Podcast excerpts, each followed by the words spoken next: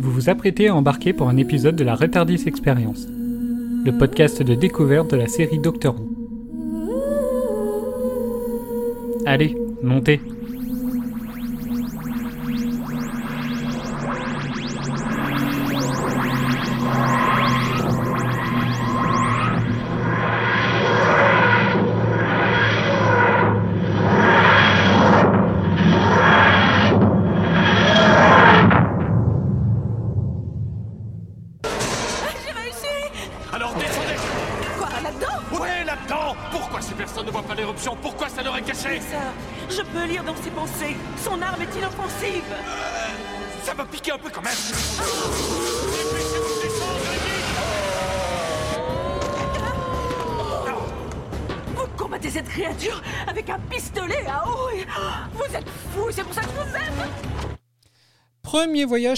Même si au début elle a eu peur d'être dans un parc d'attractions, c'est pourtant une aventure pleine de sensations fortes qu'elle va vivre entre enlèvement, tremblement de terre, sauna, tout pour lui donner un avant-goût de ce pourquoi elle a signé, mais aussi un épisode pour montrer l'influence qu'elle veut avoir sur les choix du docteur et qu'elle n'est pas là juste pour regarder.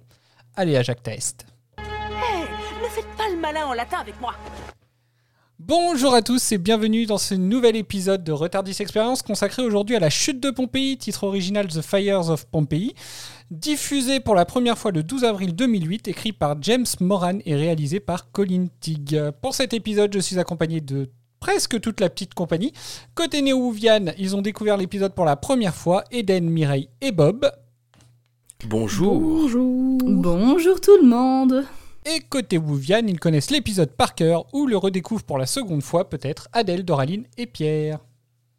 Salut. Hello. maths. On commence par prendre la température. Vous avez vu? Dit température. Oh. Il de- fait froid dehors. C'est censé être drôle.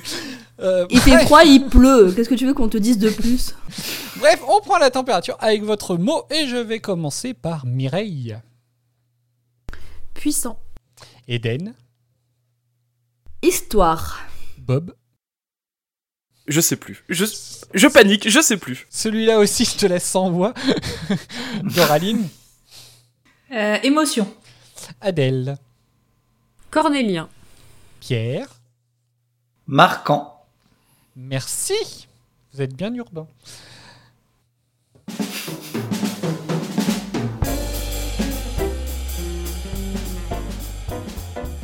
Bonjour à tous.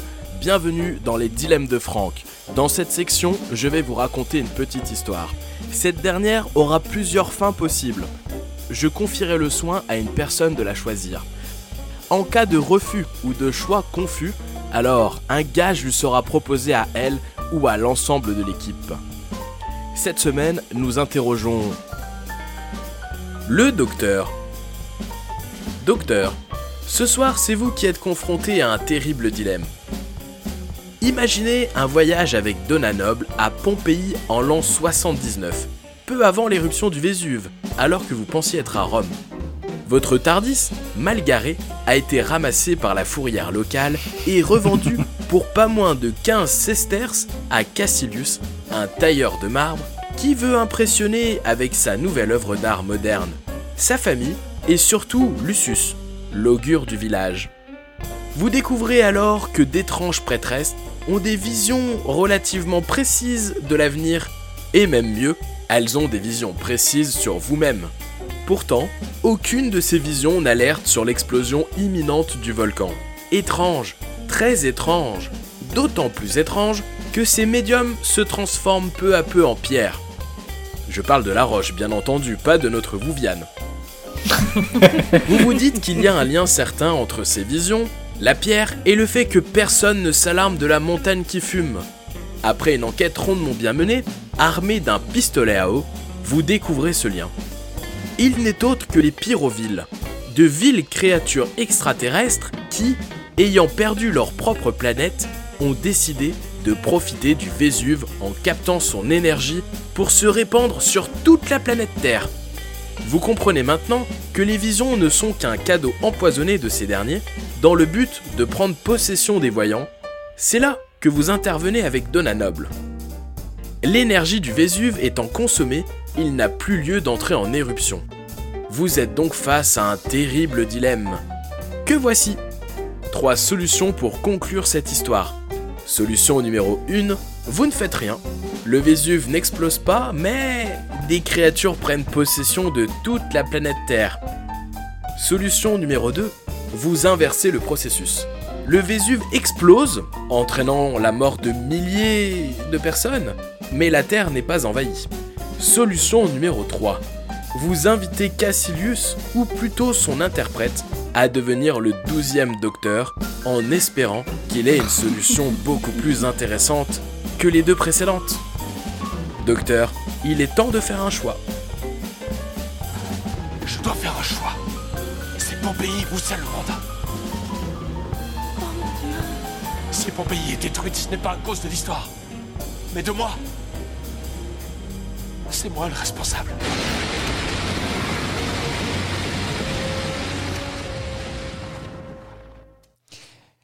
Et voilà pour le résumé de cet Wow. épisode. Merci, Merci. Franck pour ce résumé Ouais. Merci. Incroyable, merci. Incroyable, ouais. Merci beaucoup, c'était trop cool. de qualité. Est-ce Eh que, ben vous- merci à vous. est-ce que vous avez des choses à rajouter sur ce résumé? Absolument pas. Bah, il, nous, Ouais. il nous laisse sans voix. Ah bah Recevable.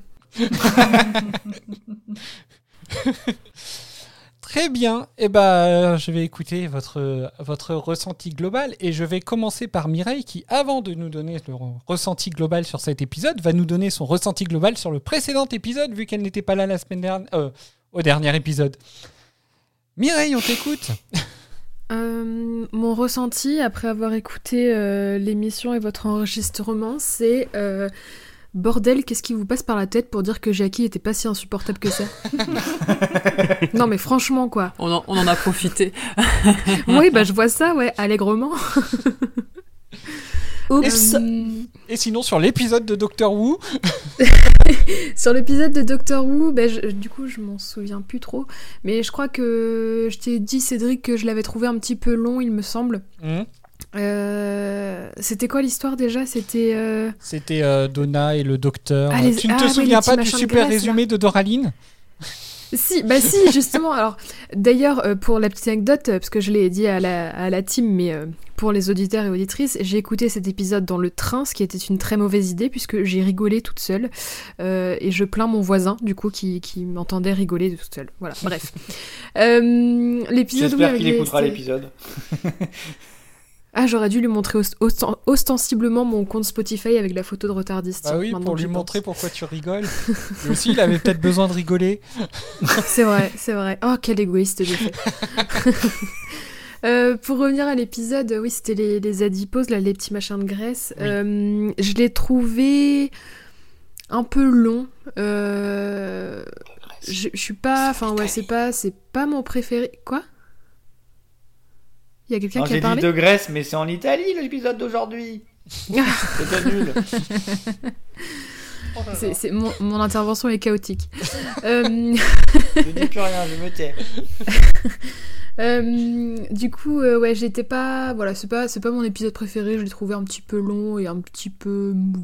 Voilà. D'accord. Et celui-là? Euh, celui-ci, euh, je l'ai.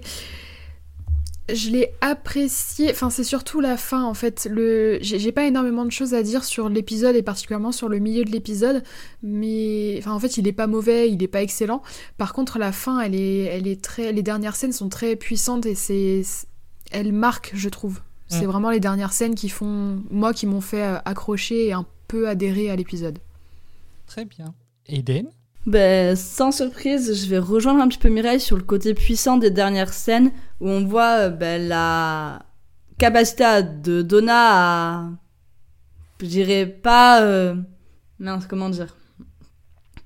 À influer le docteur dans ses décisions, parce que c'est quand même un peu grâce à. à elle, entre guillemets, par exemple, qui va sauver une famille alors que lui, il n'avait pas prévu de le faire. Il prend conscience aussi que, ben, ok, Pompéi. Va mourir, mais en fait c'est à cause de lui, c'est lui qui a créé cette histoire. Bref, c'est hyper intéressant, moi j'ai bien aimé cet épisode. Merci, Bob. Euh, moi, je rejoins totalement Mireille euh, sur le fait que euh, début de l'épisode et milieu de l'épisode, j'ai trouvé que c'était un peu euh, un peu long. pas forcément super intéressant. D'ailleurs, je me suis même un peu ennuyé au début, si je suis honnête, jusqu'à qu'on tombe sur ce fameux dilemme où c'est que j'ai gagné en intérêt. Et étrangement, après avoir vu l'épisode en entier, il me laisse un souvenir plutôt agréable. Alors je sais pas l'expliquer parce que clairement au début c'était pas ça. Mais bon, voilà, euh, après coup, euh, pourquoi pas. D'accord. Doraline, qu'est-ce que ça t'a fait de redécouvrir cet épisode? Euh, bah, c'est un des rares dont je me rappelle, euh, on va dire bien, euh, même si euh, bien est un grand mot.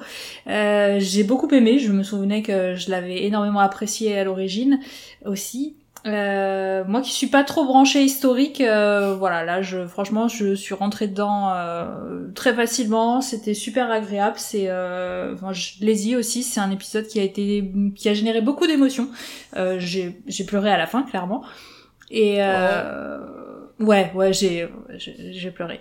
Euh, parce que voilà, j'ai pleuré parce que Donna m'a fait pleurer. Je la trouve juste grandiose. Euh, enfin, je la trouve magnifique en fait dans cet épisode. Euh, elle est pas, elle est pas spectatrice. Elle est, franchement, elle était drôle, courageuse.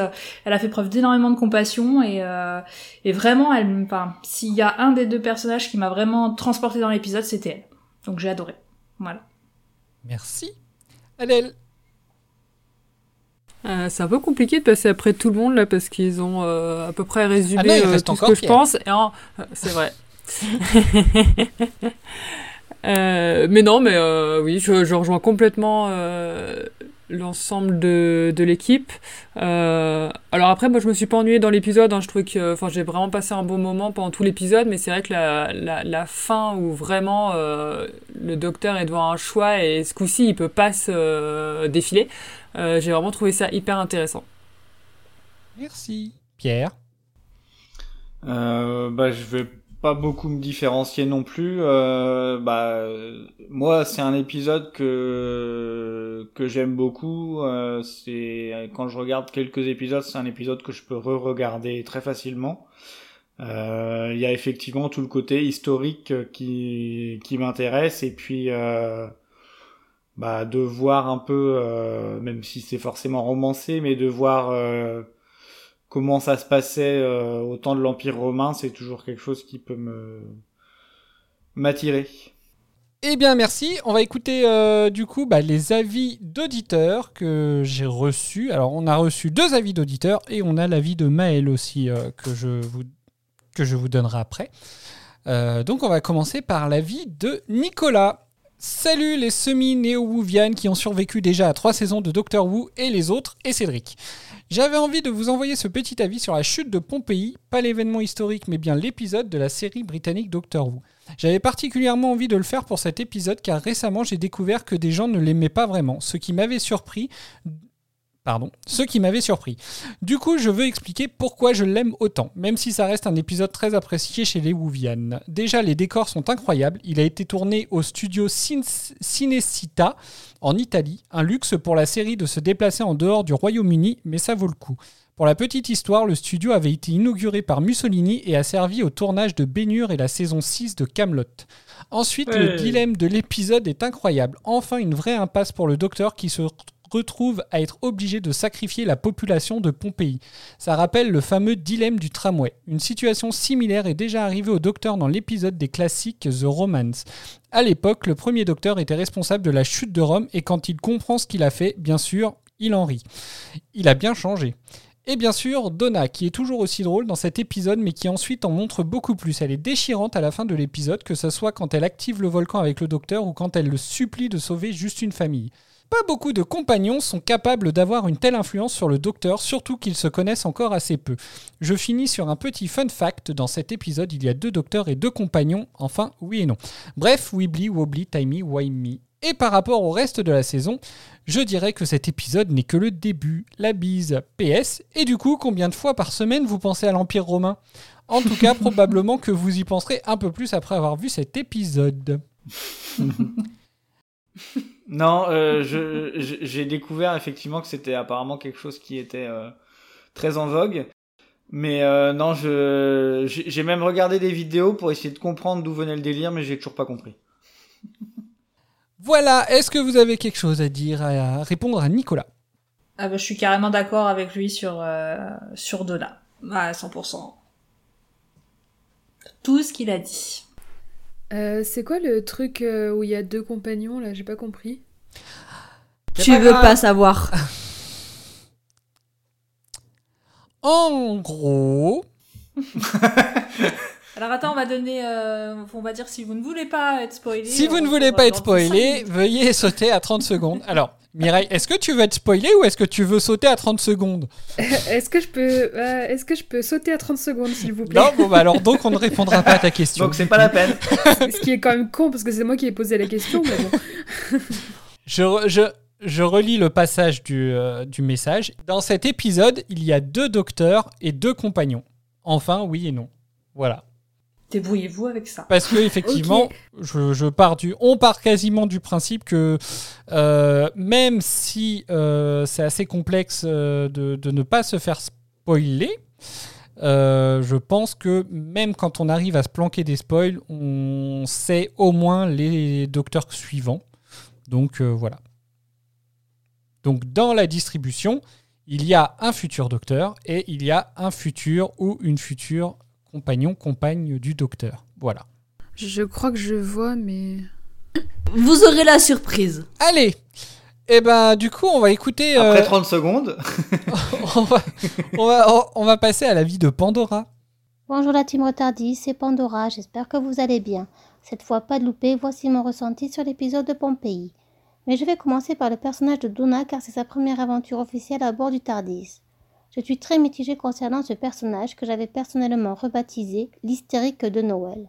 J'avais gardé un très mauvais souvenir d'elle, je ne me souvenais quasiment pas de son épisode spécial, à part le fait qu'elle était une mariée kidnappée par le Tardis.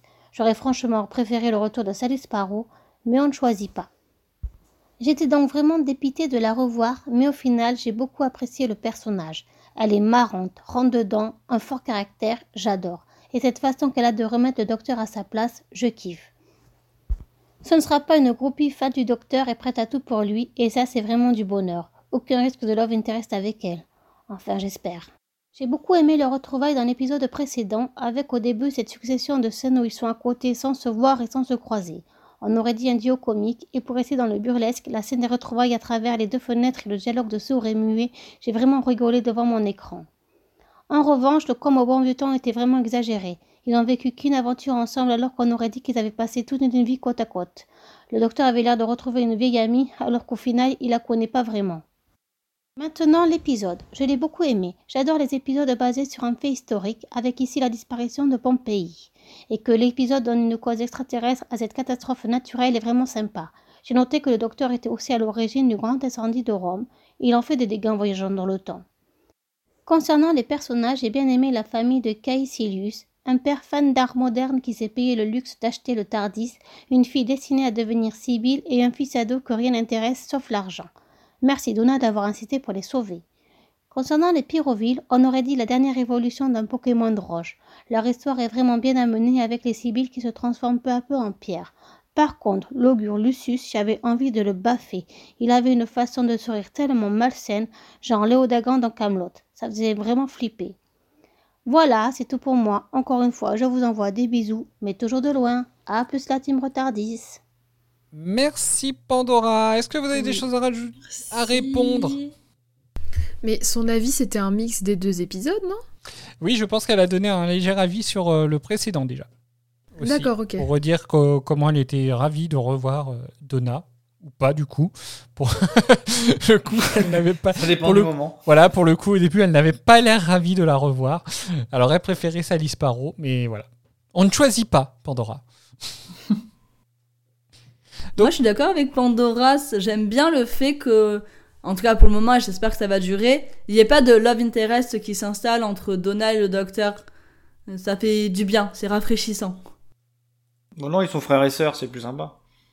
Alors, moi, tu vois, pour le coup, je, suis contente aussi. Enfin, je suis curieuse que là, tu vois, je me dis, leur relation, elle débute sur une sorte de pied d'égalité. Et du coup, peut-être, je sais pas, hein, peut-être qu'il va y avoir un love interest qui va arriver plus tard. Et là, ça pourrait être amené de façon super intéressante parce que contrairement à, Rose et Martha, euh, Donna, elle est pas euh, genre direct in love du docteur et tout. Donc il y a un truc intéressant qui peut se construire là-dessus. S'il n'y a pas de love interest, tant mieux, ça me va. Mais s'il y en a un qui est amené progressivement, ça pourrait. Ça, serait plus cool, je pense, que, les pré- précédentes euh, compagnes. D'autres réponses? Et bah du coup, je vais vous lire euh, l'avis de Maël, euh, donc qui ne peut pas être là, euh, qui ne peut pas être là aujourd'hui et qui nous explique pourquoi d'ailleurs.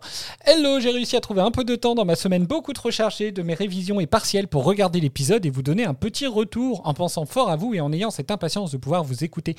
Pour ma part, j'ai beaucoup aimé l'épisode. Pour la première aventure de Donna, en dehors de son époque, c'était quelque chose assez, assez chargé. De ce qu'on a vu, c'est peut-être la fin la plus émouvante, mais peut-être que je m'emballe un peu. Je trouve que Russell T. Davis est dans l'envie de faire de cette saison quelque chose de différent. Le bonheur après trois saisons de ne pas avoir une compagne qui est juste un crush pour lui. Franchement, je respire.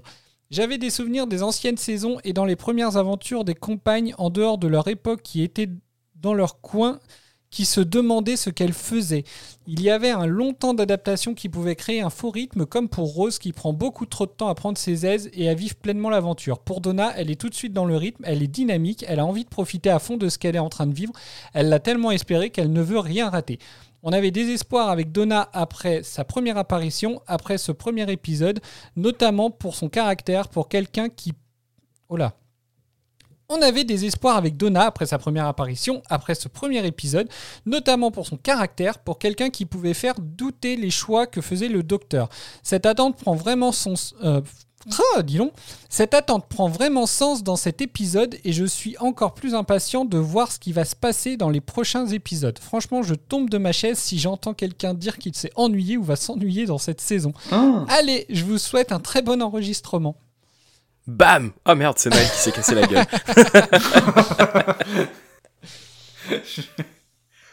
Bah, il a Voilà. dit sur la saison, il a pas dit sur l'épisode. Non, oui, il a bien dit sur la saison. Ouais, la prochaine fois Bah, qu'il ça mettra sa cam en enregistrement, on, on dira que c'est nul. Juste pour voir. Oh, t'es méchante. Alors, Oh. est-ce que, Le pauvre. est-ce que vous avez des choses à répondre sur la vie de Maël? Je suis d'accord avec euh, lui, elle. Voilà. D'accord.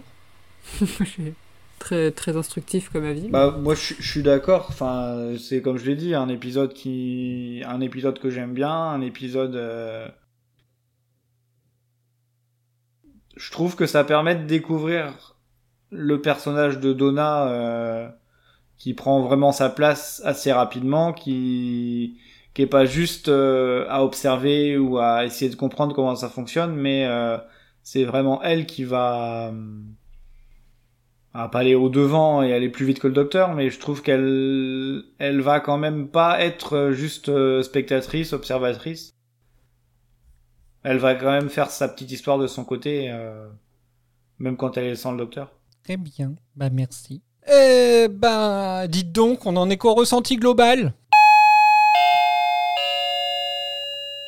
Bonsoir les tardigrades.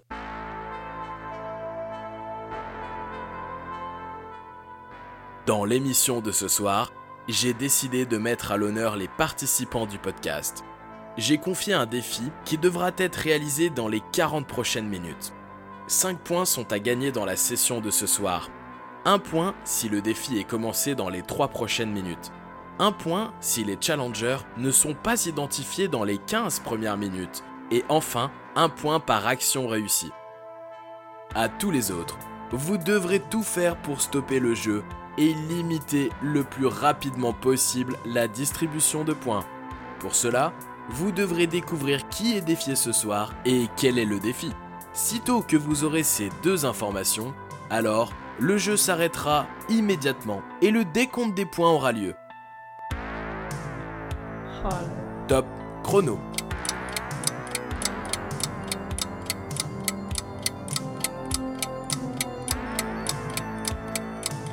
Je m'enjaille sur la musique.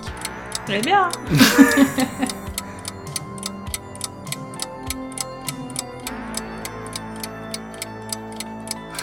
Je peux changer la couleur. Waouh Très bien.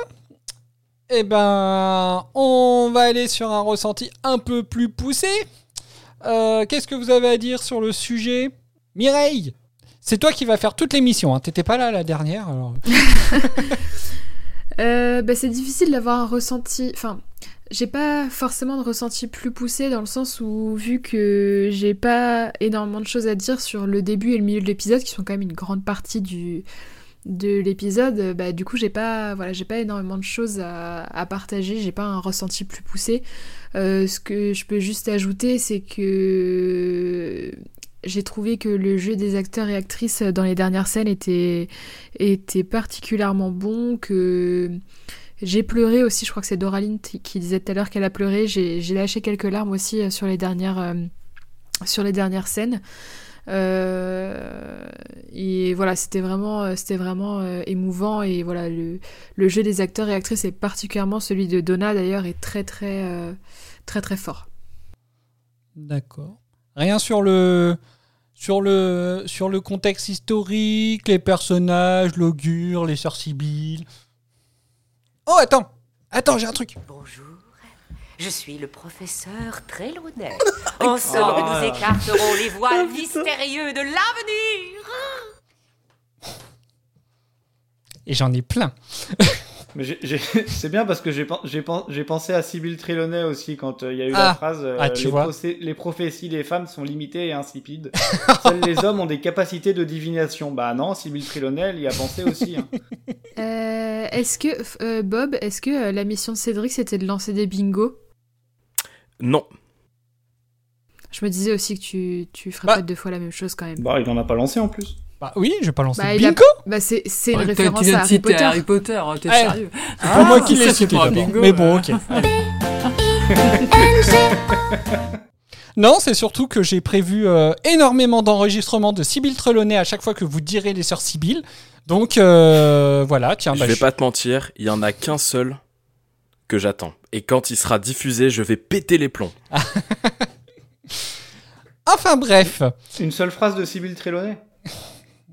Bah écoute, il y en a plein. Allez, Star Sibyl, balance-nous. Du- Ah bah non, euh, ouais, ouais, par contre, euh, faut que ça ait un minimum d'intérêt. Pas hein. aussi facilement. Ouais, parce que sinon c'est un peu trop facile. hein. C'est même pas drôle. Alors, et oui. Donc du coup, où qu'on en était?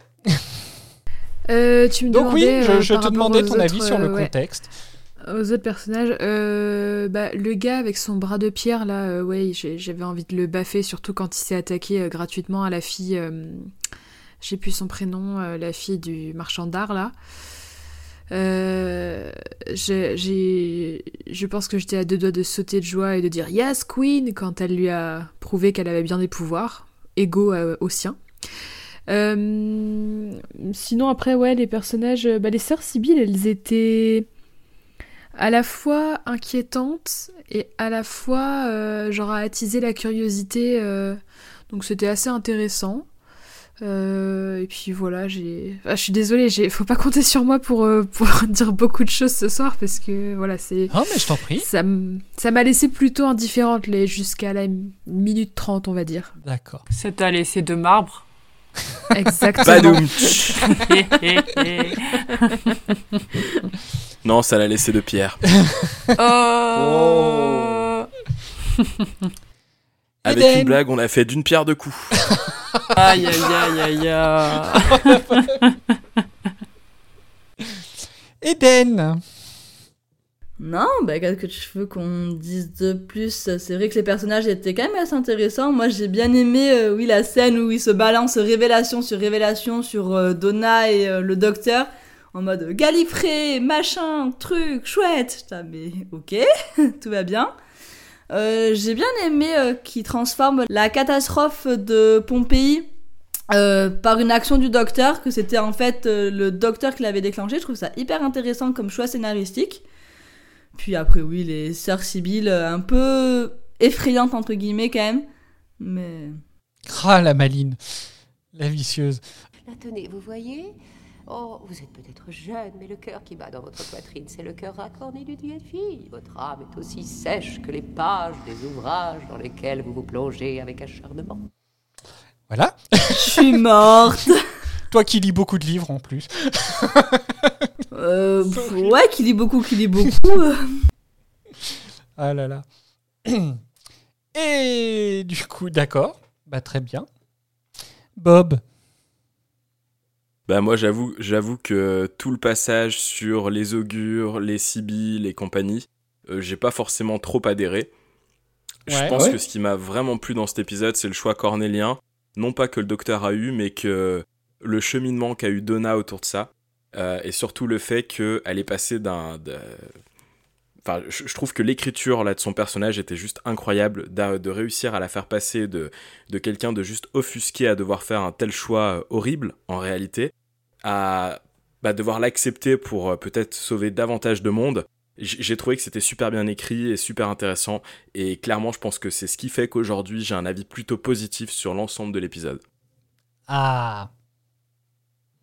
Les Et en fait, je vais le placer ici, je voulais marquer par écrit, mais je vais le placer euh, dans, le, dans le podcast. Jusqu'à maintenant, je, je comprenais pas forcément l'engouement qu'il pouvait y avoir au- autour de cette compagne.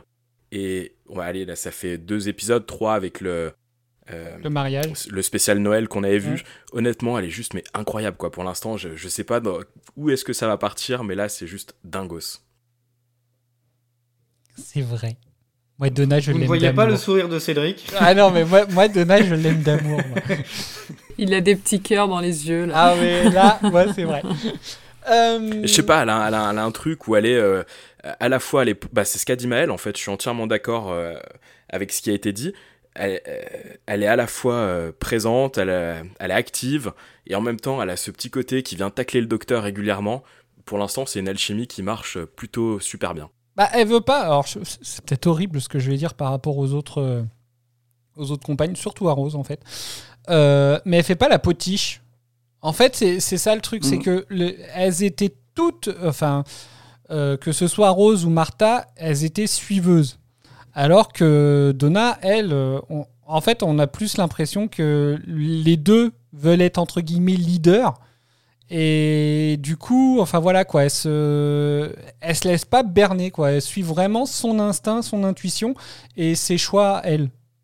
Et elle Alors après, on n'a pas trop de en recul fait. parce que ça fait que deux épisodes. Oui, mais, moi je pas parle l'impression déjà que sur ce cela. soit euh, un, un combat de coq entre guillemets entre les deux. J'ai vraiment l'impression que c'est plutôt positif et dans le bon sens du terme qu'ils souhaitent être tous les deux un peu leaders de, des actions. Ah oui, oui c'est pas négatif hein, quand je dis ça. hein. C'est clairement dans le sens où euh, c'est comme je l'ai dit dans l'intro en fait. Pour moi, clairement, elle veut montrer que bah, ses choix doivent compter dans, dans la balance. euh, Sinon, pour elle, ça sert à rien de voyager avec le docteur en fait.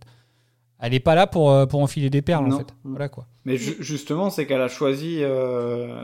Dans un premier temps, elle a hésité à, à partir avec lui et que là, bah, elle a vraiment eu le temps d'y réfléchir euh, pendant que le docteur, euh, il l'attendait pas non plus, mais elle a eu le temps de réfléchir et que là, quand elle part avec lui, euh, c'est vraiment un choix. C'est pas euh, oh bah je vais voir bien comment ça va se passer.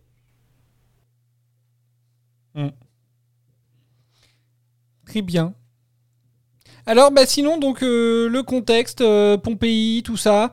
Euh, alors, dans une autre vie, Bob, euh, tu nous avais dit, enfin, tu avais regretté euh, durant une précédente saison euh, qu'il y ait eu un épisode à la place euh, d'un épisode sur Pompéi. Je ne sais pas si tu t'en souviens. Mhm. Du coup, est-ce que, entre guillemets, t'es quand même content d'avoir fini par avoir cet épisode de Pompéi?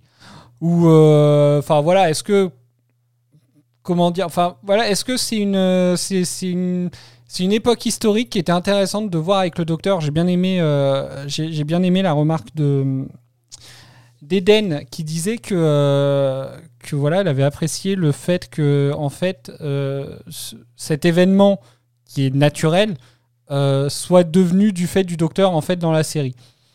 Est-ce que vous à ce niveau-là, enfin est-ce que toi Bob déjà, c'est à toi que je pose la question d'abord, est-ce que toi c'est quelque chose qui t'a plu? Euh, alors déjà, je sais plus forcément tout ce que j'ai dit dans les épisodes passés, ce qui me permet de faire un, un espèce de, de point alerte sur le fait que si mes avis divergent au fil des saisons, c'est juste que je les appréhende peut-être différemment, euh, avec un peu de recul. Du coup, en partant du principe où ce que tu me dis est vrai, euh, Oh, bah, bah, Par suis- contre je me trompe jamais. hein. Oui, d'accord, ok, pardon, excuse-moi. Non, alors pas pour, euh, je- je- j'explique quand même. Le mec est une vraie Sibylle, quoi. Il voit euh, dans le passé, dans le présent, dans le futur. Hélas. Euh, non, pour, euh, non, là pour le coup, La question c'était euh, non parce qu'en en gros forcément quand euh, quand les néo-Wouvianes quand vous soulevez des points de choses qui vont arriver dans des épisodes futurs forcément nous ça nous marque euh, ça nous a marqué euh. Pierre il me semble que ça l'avait marqué au moment où euh, où tu avais fait la remarque je me demande s'il n'y avait pas Adèle mais bon Adèle a une telle mémoire qu'elle a dû oublier depuis donc donc voilà mais Non, moi c'était peut-être dans une anecdote, tu vois. J'ai fait Ah oui, tiens. Donc, euh, donc voilà, en fait, euh, moi, ça m'avait marqué en tout cas que, que tu aies dit. Je me souviens, il me semble que tu as dit Attends, on aurait pu avoir un épisode sur Pompéi et on a eu ça. Voilà. Et ben, du coup, euh, à, à choisir, je pense que j'ai quand même préféré l'épisode sur Pompéi. Euh, en termes de décor, il est juste euh, bah, extraordinaire. En même temps, comme l'a rappelé euh, Nicolas, c'est ça? Oui. Il a été tourné dans des studios qui prêtent justement à ce que les décors Mhm. soient aussi entre guillemets réalistes. Donc d'un point de vue voilà visuel, je le trouve plutôt bien abouti. Maintenant, c'est vrai que l'histoire, j'ai eu un peu plus de mal. Et je pense qu'ils auraient pu peut-être ficeler davantage l'intrigue autour euh, du volcan et de l'explosion euh, qui allait arriver et faire quelque chose de peut-être plus intéressant de ce côté-là. Mireille Alors, je suis désolé, hein, je vais quand même te poser des questions. Euh, ouais, mais du coup, je... enfin, là, la question, elle s'appliquait à Bob. euh, Je... Bah, toi, enfin, est-ce que tu as des choses à rajouter sur ce que Bob a dit, euh, ce que tu as pensé? Euh, Voilà, euh, y a, j'ai quand même reposé aussi la question de, par rapport à ce qu'avait dit Eden, du fait de, que l'événement soit du docteur, par exemple. Euh, toi, est-ce que, enfin, est-ce qu'il y a des choses que tu que tu trouves à, parce que effectivement, vous deux, vous êtes, euh, vous, avez trouvé entre guillemets un peu le début, voire le, milieu de l'épisode un peu, euh, peut-être un, petit peu en dessous. Euh, Est-ce qu'il y a des choses entre guillemets à sauver, quoi? Euh, pour ce qui est de, faire un épisode sur Pompéi et le dénouement qui est que finalement c'est le docteur qui a causé, l'explosion du volcan, c'est surprenant sur le moment que ce soit lui qui en soit à l'origine, etc. Mais quand... Enfin moi en tout cas quand j'y réfléchis après je me dis qu'un épisode sur Pompéi c'est un incontournable parce que c'est un très très gros événement euh, de, de l'histoire et que ce soit le docteur qui, euh, qui ait déclenché ça, euh, c'est c'est super logique finalement parce que bah, ça met la patte de Dr. Wood dans, dans un peu l'espace-temps et dans, dans, dans notre histoire. Donc c'est à la fois surprenant mais à la réflexion totalement logique, je trouve. Bah, Bien sûr que le docteur il est dans notre histoire. Mais. N'importe quoi. quoi Bah oui, Adèle, elle fait des photomontages, donc forcément, elle est dans notre histoire après. Bob, Pourquoi n'importe quoi, Adèle? C'est la manière dont tu l'as dit, genre, bah, pff, bien sûr. Bob, est-ce que euh, c'est Cédric Mireille. qui a un défi? Lequel? Bah, genre, ouais, faire des intonations drôles. Mais je fais tout le temps La des intonations drôles. Mais est-ce que c'est quand même lui qui a un défi? La Mais réponse est non. Moi, je, eh, je trouve qu'elle s'acharne beaucoup, hein, parce que euh, ça va. hein, déjà Ah bah, tout à l'heure, elle m'a sauté dessus sur le bingo.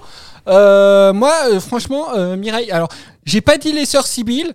Euh, si maintenant je l'ai dit, et ben, du coup, euh, Non, mais après ce que tu viens de faire, moi je l'aurais proposé aussi. Euh, je- je- J'attendais qu'elle euh, qu'elle parle pour y aller. Ouais, puis je joue le jeu, j'essaie de deviner, de deviner qui a eu un défi. La vérité se cache là, telle une phrase au cœur d'un livre, attendant qu'on la lise. Tu limites vachement bien euh, Sybille Trelawney, euh, Cédric. t'as vu? C'est pour ça que je m'entraîne à faire des intonations. Tu continues de. Et donc, stop. Oui. Nous allons bloquer euh, le jeu maintenant, pour la simple et bonne raison qu'il est lancé depuis 15 minutes, et donc que vous n'avez pas trouvé qui était le, là ou les participants. Par conséquent, il gagne un point. Il a également commencé de jouer. Ils ont également commencé de jouer dans les trois premières minutes. Ils gagnent donc deux points. Et ils ont réalisé les trois actions. Ils gagnent donc 3 points supplémentaires pour un total de 5 points. Ils étaient deux. Est-ce que certains d'entre vous savent Qui étaient ces deux personnes? J'ai une théorie. Il y avait Cédric, c'était. Eh bien, je suis sûr que nous serons captivés par ta théorie, Mireille. Je pense que Adèle est dans le lot et que ça implique une vanne, euh, une blague quelconque euh, à faire, un jeu de mots, quelque chose, un colibet, euh, voilà. un colibet. Un colibri. Un colibet. non. Je suis même pas sûre que ça veut dire ça précisément, c'est juste que le mot il me fait rire. Attends, que tu je calmes peux- le mot en fait. Je peux, je peux lui envoyer une réponse? Vas-y. Ma chérie, à l'instant même où vous êtes entrée dans cette pièce, j'ai senti que vous ne possédiez pas l'esprit qui convient pour l'art noble de la liquidation.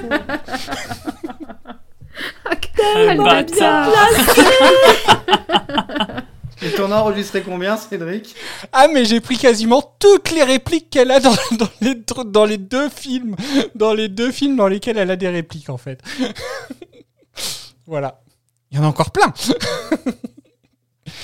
Donc, Alors, en fait, le but du jeu, c'était de me faire devenir dingue.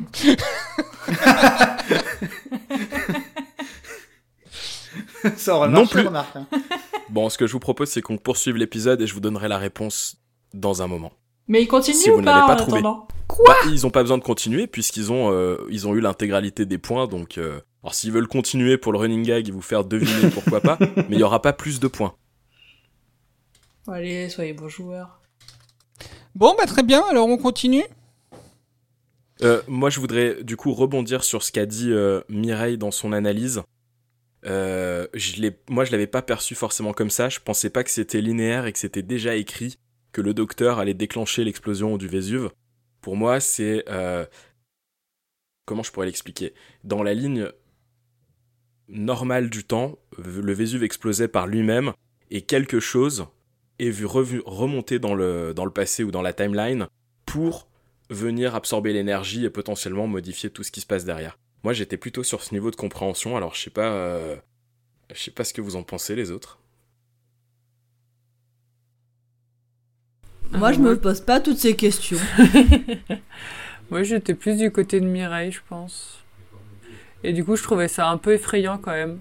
Que le fait que le docteur, il se balade comme ça, euh, euh, en mode euh, je kiffe voyager, mais il faut quand même un sacré boxon, quoi. Ouais, mais c'est pas possible. Pourquoi Parce que si il repart dans le passé pour ah, enfin, faire exploser le Vésuve, quand il arrive dans le futur, il doit repartir dans le passé pour faire exploser le Vésuve. Et il se retrouve bloqué dans cette boucle temporelle entre l'explosion du Vésuve et le présent. Non, je suis pas, suis pas forcément d'accord avec toi, euh, Bob, parce que pour moi, si tu veux, il, fait ça à ce moment-là, mais euh, genre la veille du moment où il, a fait ça, quand il était par exemple avec les adiposes, il savait pas qu'il allait faire ça parce que c'est son futur à lui, mais c'est le passé de l'humanité. Comme, comme les fois où il a croisé Face de Beau, avant de savoir que, c'était Jack, et ben il savait pas que c'était Jack, mais ça n'empêche qu'il avait déjà vu Face de Beau. Tu vois ce que je veux dire? C'était son futur à lui qui savait que c'était Face de Beau, et du coup, bah lui, vu qu'il l'avait pas encore vécu, il le savait pas. Je suis complètement perdu. Je suis pas la plus claire des, des explicatrices non plus, désolée. Mais En vrai, genre, mais j'ai une idée de génie. Je crois que quand on part dans ce genre de débat, on devrait créer un jingle qui, qui crie début de migraine. Allez, Au boulot. Je, je t'en prie, Mireille, continue. bah, je, je sais pas trop comment expliquer mon idée, mais le, le, le docteur de euh, l'épisode sur les adiposes, par exemple, son futur, c'est d'aller avec Donna euh, à Pompéi au moment de l'explosion du volcan. Ça, Oui. c'est son futur à lui. Donc, Oui. il ne sait pas encore que ça va se passer. Oui.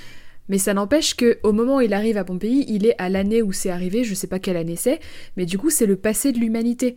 Donc il va faire ce qu'il doit faire, ce qu'il est censé faire, à savoir faire exploser le, le- le volcan, euh, et donc influer sur l'histoire de l'humanité. Mais pour autant, son, le docteur en lui-même euh, ne savait pas qu'il allait faire ça, parce que bah, il l'avait pas encore fait.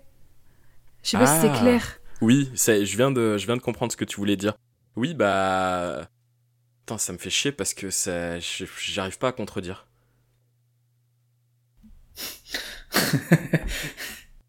Eh bien, Dommage. sache que j'en suis fière. Ouais, bah t'as quand même pas réussi à trouver euh, qui étaient les deux personnes euh, présentes dans le défi ce soir. hein. Oh, ouais, bon, ça va, d'accord. Euh, du coup, bah, puisqu'on parle de Pompéi, Pierre, es-tu prêt? Oui. Eh ben alors, on va écouter notre Pierre Castor. Si je trouve le jingle. Ah, il est là. Pierre Castor. Raconte-nous une histoire. Même deux histoires. Pierre Castor. Mets tes lunettes et lis-nous tout.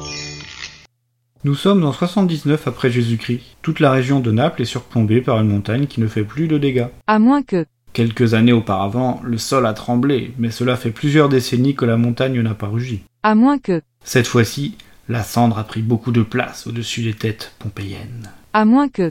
Bon, je vais décrire un peu plus ce qui s'est passé quand même. Ah oui, quand même. Bah oui. Hein.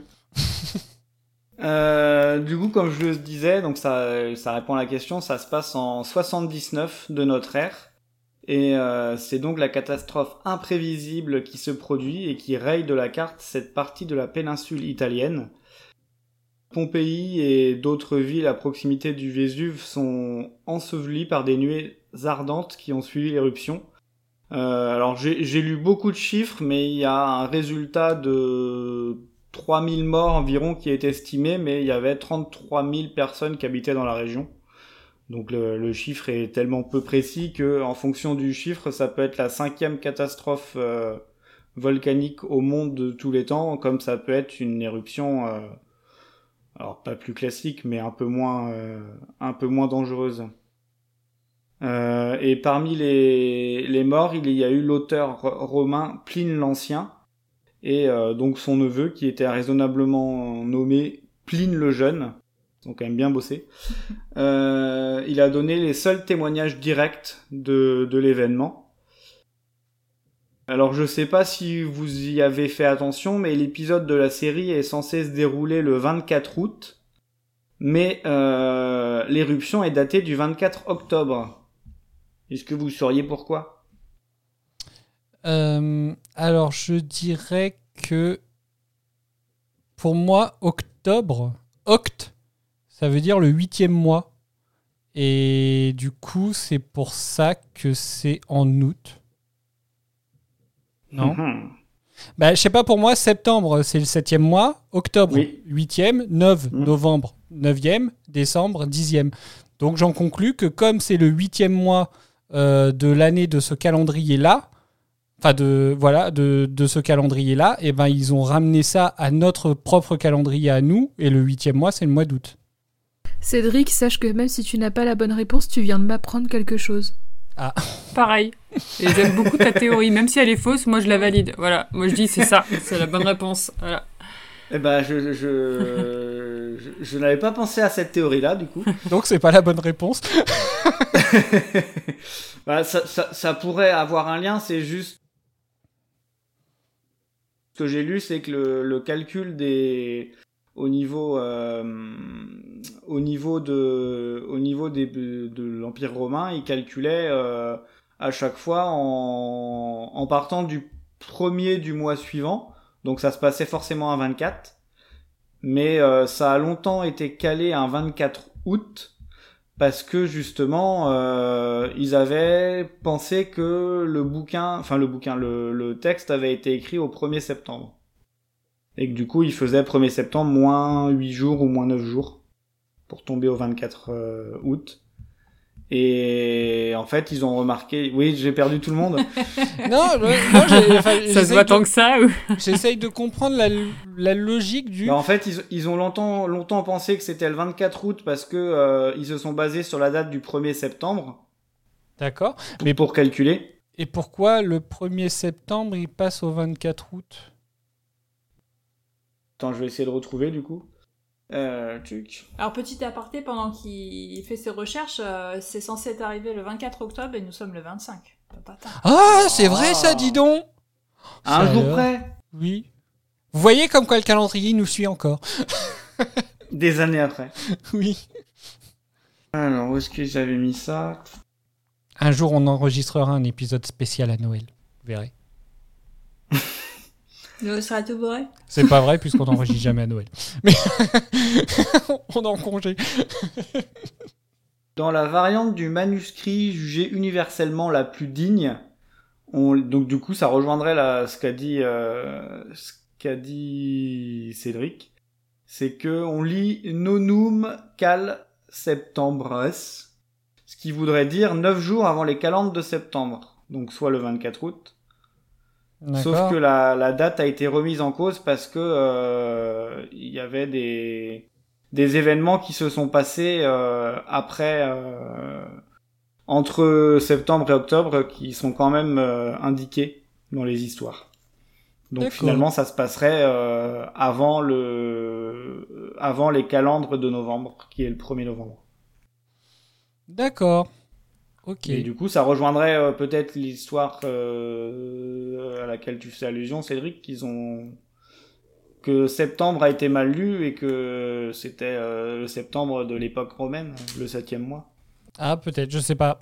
Enfin, après, moi, enfin, je, je sais même Bah, pas. j'aime, j'aime bien ton idée du coup. Bon. Donc on va, on, va on, on coupera, on coupera les 27 minutes qui viennent de passer. Mais non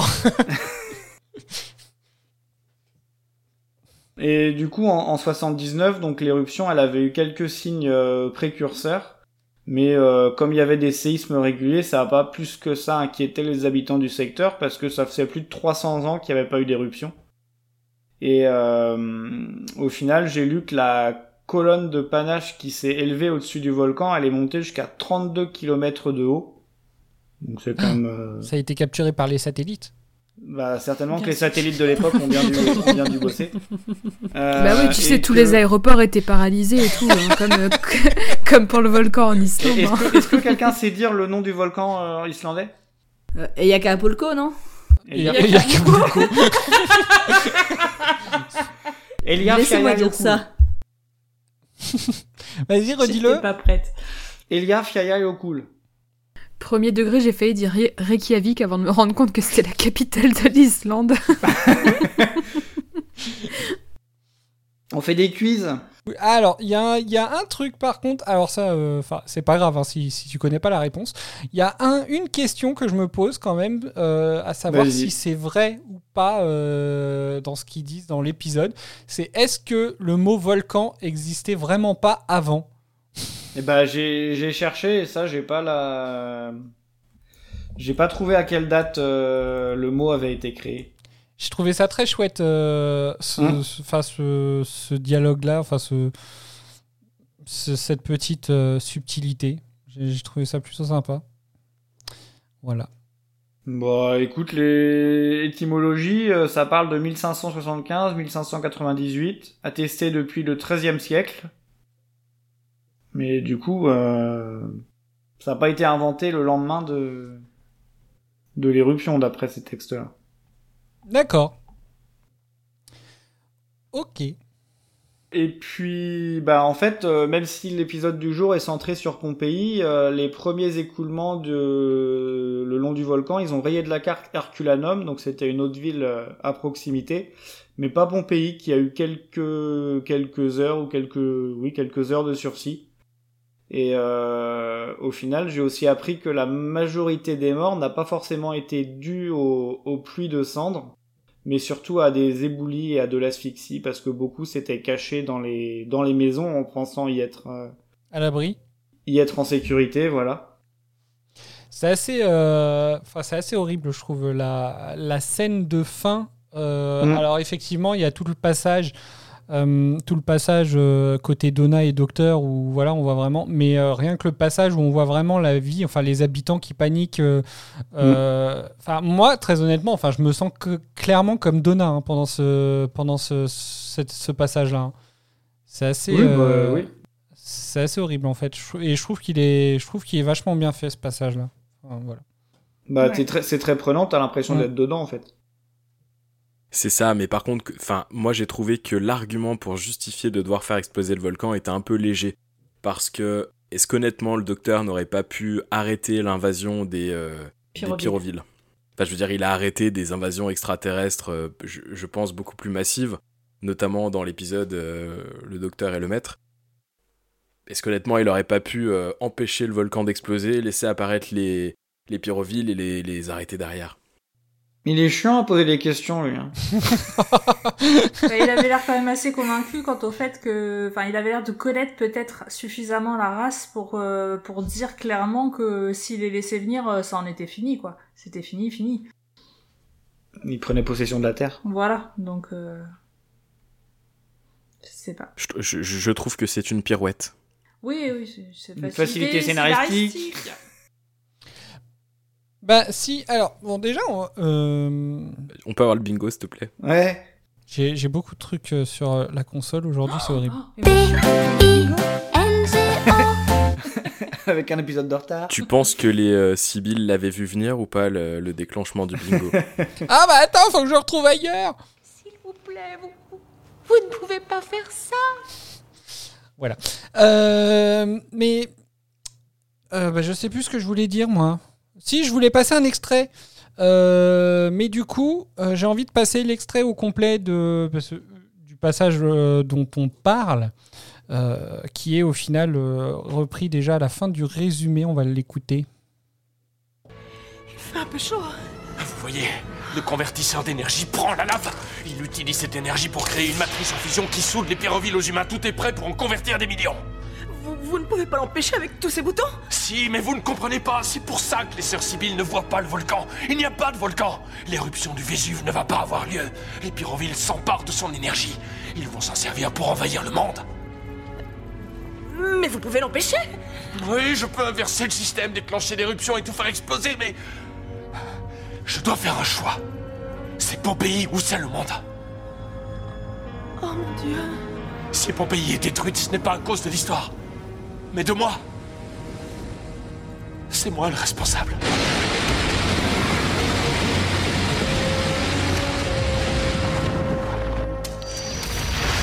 Les pyrovilles sont faits de pierre, ils ne peuvent peut-être pas exploser L'explosion du Vésuve équivaut à 24 bombes nucléaires. Rien ne peut y résister.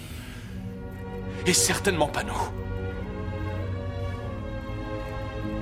S'en fiche de nous. Qui est beau. Alors. Donna est très altruiste. Oui, je trouve. J'ai, moi, ça, ça réveille un truc euh, chez moi, ce passage-là, à chaque fois. Euh, c'est si il, il arrête pas de dire que euh, que c'est un point fixe dans le temps, que ce qui doit se passer doit se passer, qu'il y a un que, que, que tout le monde doit mourir. Pourquoi, à partir du moment où il se rend compte que c'est lui, pourquoi son réflexe n'est pas de sauver finalement un maximum de monde, sachant qu'au final, il se rend compte que ce qui s'est passé est de sa faute, donc ce qu'il doit, ce qu'il doit faire, de toute façon, il le fera. Est-ce que vous voyez ce que je veux dire? Ouais, je vois et je suis complètement d'accord avec ton questionnement. D'autres réponses? Euh, moi, je me suis demandé si le point fixe, ça concernait pas les morts aussi, du coup. Enfin, tu vois, genre, est-ce qu'il considère que bah, euh, si le point fixe, c'est l'éruption euh, du volcan et euh, la, mort de, de, de tous les habitants, en fait, et du coup, bah, il peut pas sauver tout le monde si ça fait partie d'un point fixe? Oui, mais à partir du moment où c'est un point, où le point fixe, en gros, c'est lui qui l'a créé. Comment il peut partir du principe que bah, il a décidé d'en sauver aucun, Sauf une famille. sauf une famille Et Comment- d'ailleurs, moi, ça me choque en comparaison à d'autres épisodes, mais on pourrait y revenir après. Com- Comment Il euh, le sait bah, parce qu'il a été dans le, enfin, pas dans le futur, Ouais, mais voilà, parce qu'il c'est ça. sait qu'il y a eu aucun survivant hormis. Bah oui. euh, C'est ça, c'est pour éviter de modifier le futur. c'est ça. Parce que sinon, euh, tout ce qui se passe entre 79 et du coup la série en 2007 ou 2008, bah tout ça, ça peut être changé. C'est Ouais. pas des petits événements où euh, il y a euh, eu de- les, les extraterrestres qui attaquent et euh, ils sont repoussés. Là, c'est euh, une éruption qui fait des milliers de personnes et, et forcément que euh, dans les personnes euh, dans les personnes décédées, il y aurait des personnes qui auraient pu avoir une vie complètement différente euh, après 79. Je sais pas. A- c'est vraiment. Là, par contre, j'a- j'avoue que ça, moi, c'est un raisonnement qui me, ouais, qui, qui me gêne un peu. Enfin, que je ne comprends pas. C'est à partir du moment où c'est de sa faute, j'estime qu'il aurait pu avoir entre guillemets. euh, alors certes, c'est trop tard puisque il s'en rend compte trop tard entre guillemets euh, par rapport au moment où euh, où Donna était prête à tous les ramener dans un stade pour tous les, les faire évacuer, etc. Enfin, elle voyait grand. hein. Euh, elle voulait direct faire le, stade de Pompéi, euh, Donna. Et du coup, euh, en fait, moi, je trouve pas ça logique qu'après, à partir de là, il refuse au moins. Parce qu'effectivement, il va sauver la famille, donc il sauve la famille de Calcilius.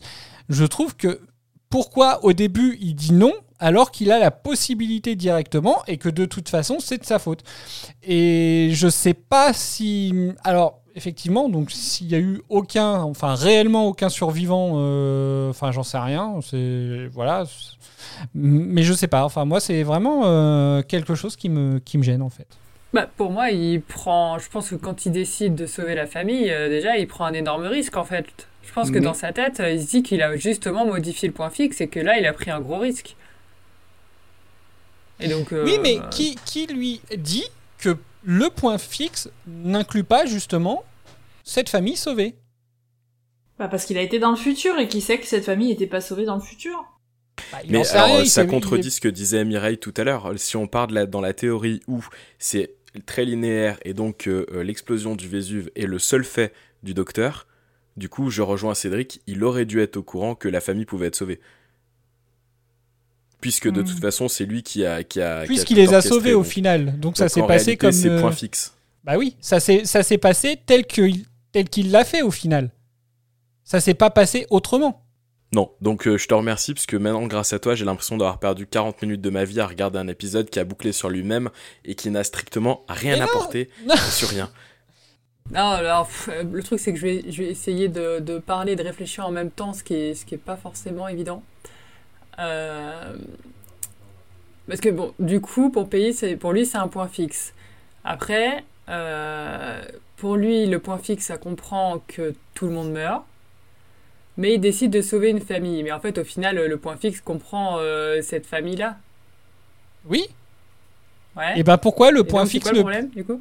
Pourquoi le point fixe? Enfin, comment Du coup, puisqu'au début, il voulait pas la sauver, donc finalement, il y va. Donc, pourquoi le point fixe n'aurait pas pu euh, Pourquoi lui, il décide, sachant que c'est lui le créateur de ce point fixe, pourquoi il ne décide pas de d'en faire un point fixe, donc avec plus de gens sauvés? C'est ça, en fait, le. Alors, ouais, c'est compliqué. euh, Non, mais c'est- pas idiot, hein, euh, parce que je pense qu'effectivement, le, le Pompéi, euh, je pense que ça a joué sur pas mal de. Enfin, ça a eu des conséquences.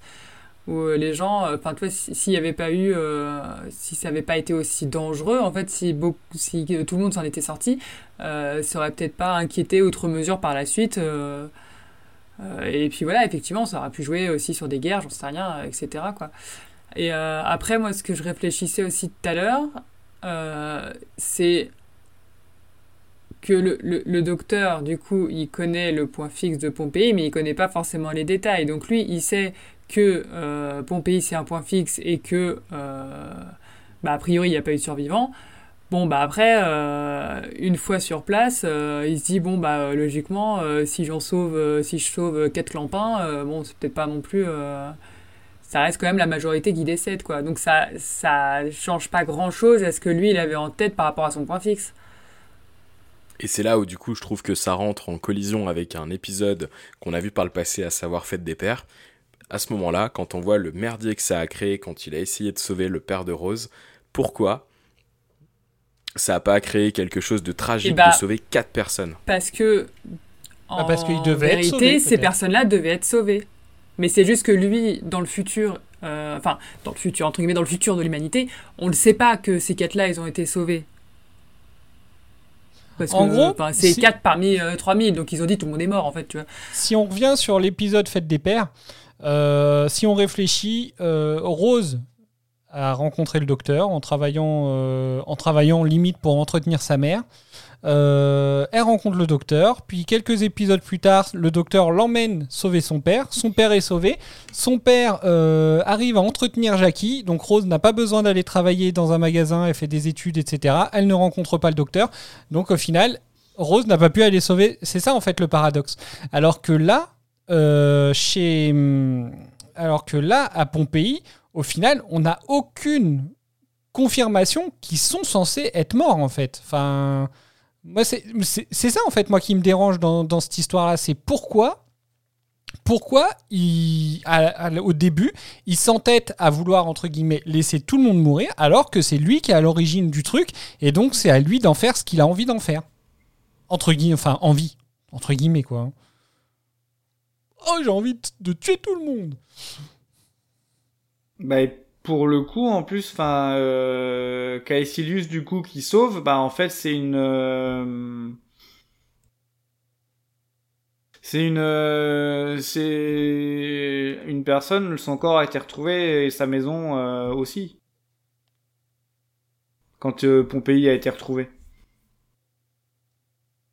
Dans la réalité, euh, Caecilius, il est retrouvé dans sa maison euh, des, des- des siècles plus tard. Ah Eh, bon mais qui nous dit que c'est bien Calcidus et pas un autre homme Parce qu'il a vraiment existé? Oui. Il était pas, il était banquier, mais euh, c'est un personnage euh, qui a vraiment existé. D'accord. Hmm. Bon, bah alors là. Parce que ça, ça aurait été une personne qui était inconnue ou il aurait pu être euh, sauvé effectivement, mais là. euh,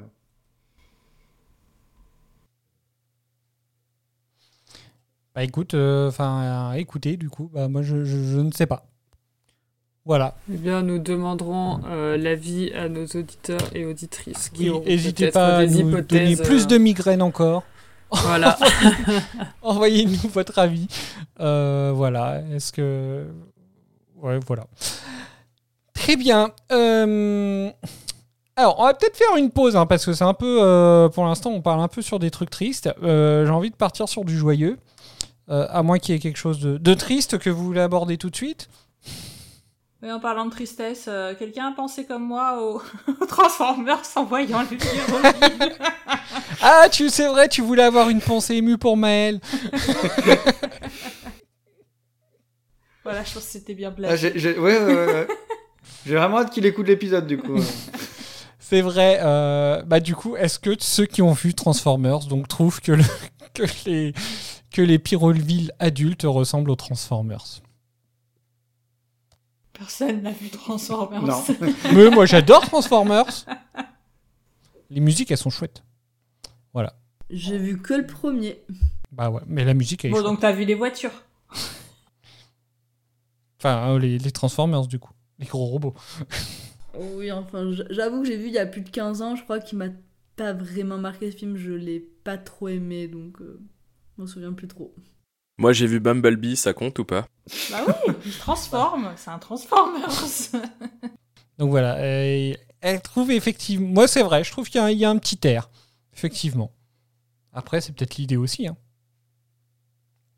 C'est marrant hein, qu'ils aient fait, euh, qu'ils fassent en marbre des des cartes, euh, des circuits, euh, des circuits imprimés. Je trouvais ça super drôle.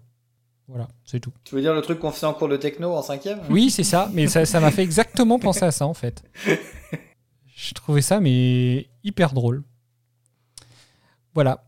Bon, alors, euh, passons sur quelque chose de plus joyeux. euh, et on va passer du. Oui. Peut-être, euh, histoire de, de, ouais, de transitionner en douceur, est-ce qu'on ferait pas un point sur le jeu du coup? Est-ce que vous avez pu réfléchir et trouver Oui qui étaient les deux participants euh, de ce soir? Non, moi je mise toujours Cédric. Adèle et Doraline. Ouais, moi je reste sur euh, Cédric et Adèle, donc. euh, Ok, alors Cédric, oui. Adèle, non. Qui est le compère de Cédric? Quand je t'ai demandé si Cédric était dans le jeu, tu m'as dit non, Bob. Tu m'as dem- tu m'as dit, on pourra réécouter l'enregistrement, ne- nos auditeurs pourront trancher la question. Tu as dit, c'est Cédric. Et ce à quoi je t'ai répondu non, puisqu'il y avait Cédric et quelqu'un d'autre. Waouh, c'est très. Désolé, je suis dans, je suis dans les détails. Mais tout est détail. Oh, je, je n'en suis pas si sûre. Donnez-moi la tasse. Ah, tu régales tellement ce soir. Allez, est-ce que la personne. Vas-y, dénoncer balance-toi elle-même qu'on en finisse. Bonjour Alors maintenant que vous savez qui sont les deux euh, personnes défiées ce soir, est-ce que vous pouvez essayer de deviner quel était leur défi? Ou est-ce que vous en avez marre et est-ce que je vous balance l'information tout de suite? Je sais pas, Cédric devait beaucoup parler, Pierre pas du tout. Et boum Alors je sais vraiment pas comment je dois le plus. prendre. hein. Non, j'ai trouvé que t'intervenais plus, mais euh, en même temps on rame un peu plus ce soir. Mais euh, Bon, ça, risque- ça risque d'être compliqué, donc je vais vous lâcher l'information. Le défi ce soir, c'était de placer euh, six billes. Ils devaient le placer trois fois chacun. Et lorsque l'un des deux le plaçait, le second avait deux minutes pour le placer également pour que le point soit pris en compte. et ils l'ont placé euh, très très rapidement, deux fois dès les premières minutes en fait. Très clairement, ils m'ont euh, vraiment, si je suis honnête, j'étais assez déçu de ta participation la dernière fois, Dora, mais là, je- là eux, ils sont... Mon jeu à la con. Big up Maël.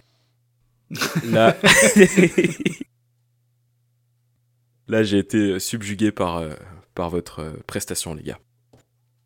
Honnêtement, ça a bien profité, ouais, le fait que Cédric ait les, les, les jungles. Ouais, non, on a fait une équipe d'enfer. Carrément. Euh, Donc, on peut passer maintenant au, au truc un peu plus gay. Bon, bien que le jeu, il était très, il était très marrant, on s'est bien marré. nous. Tu parles de quoi, de jeu à la con? Oh. Tu sais qu'on a eu, on a eu un avis, puis l'auditeur, il l'a appelé comme ça. Quoi? On a eu un avis, je crois que c'est dans la journée. hein. Attends, je retrouve.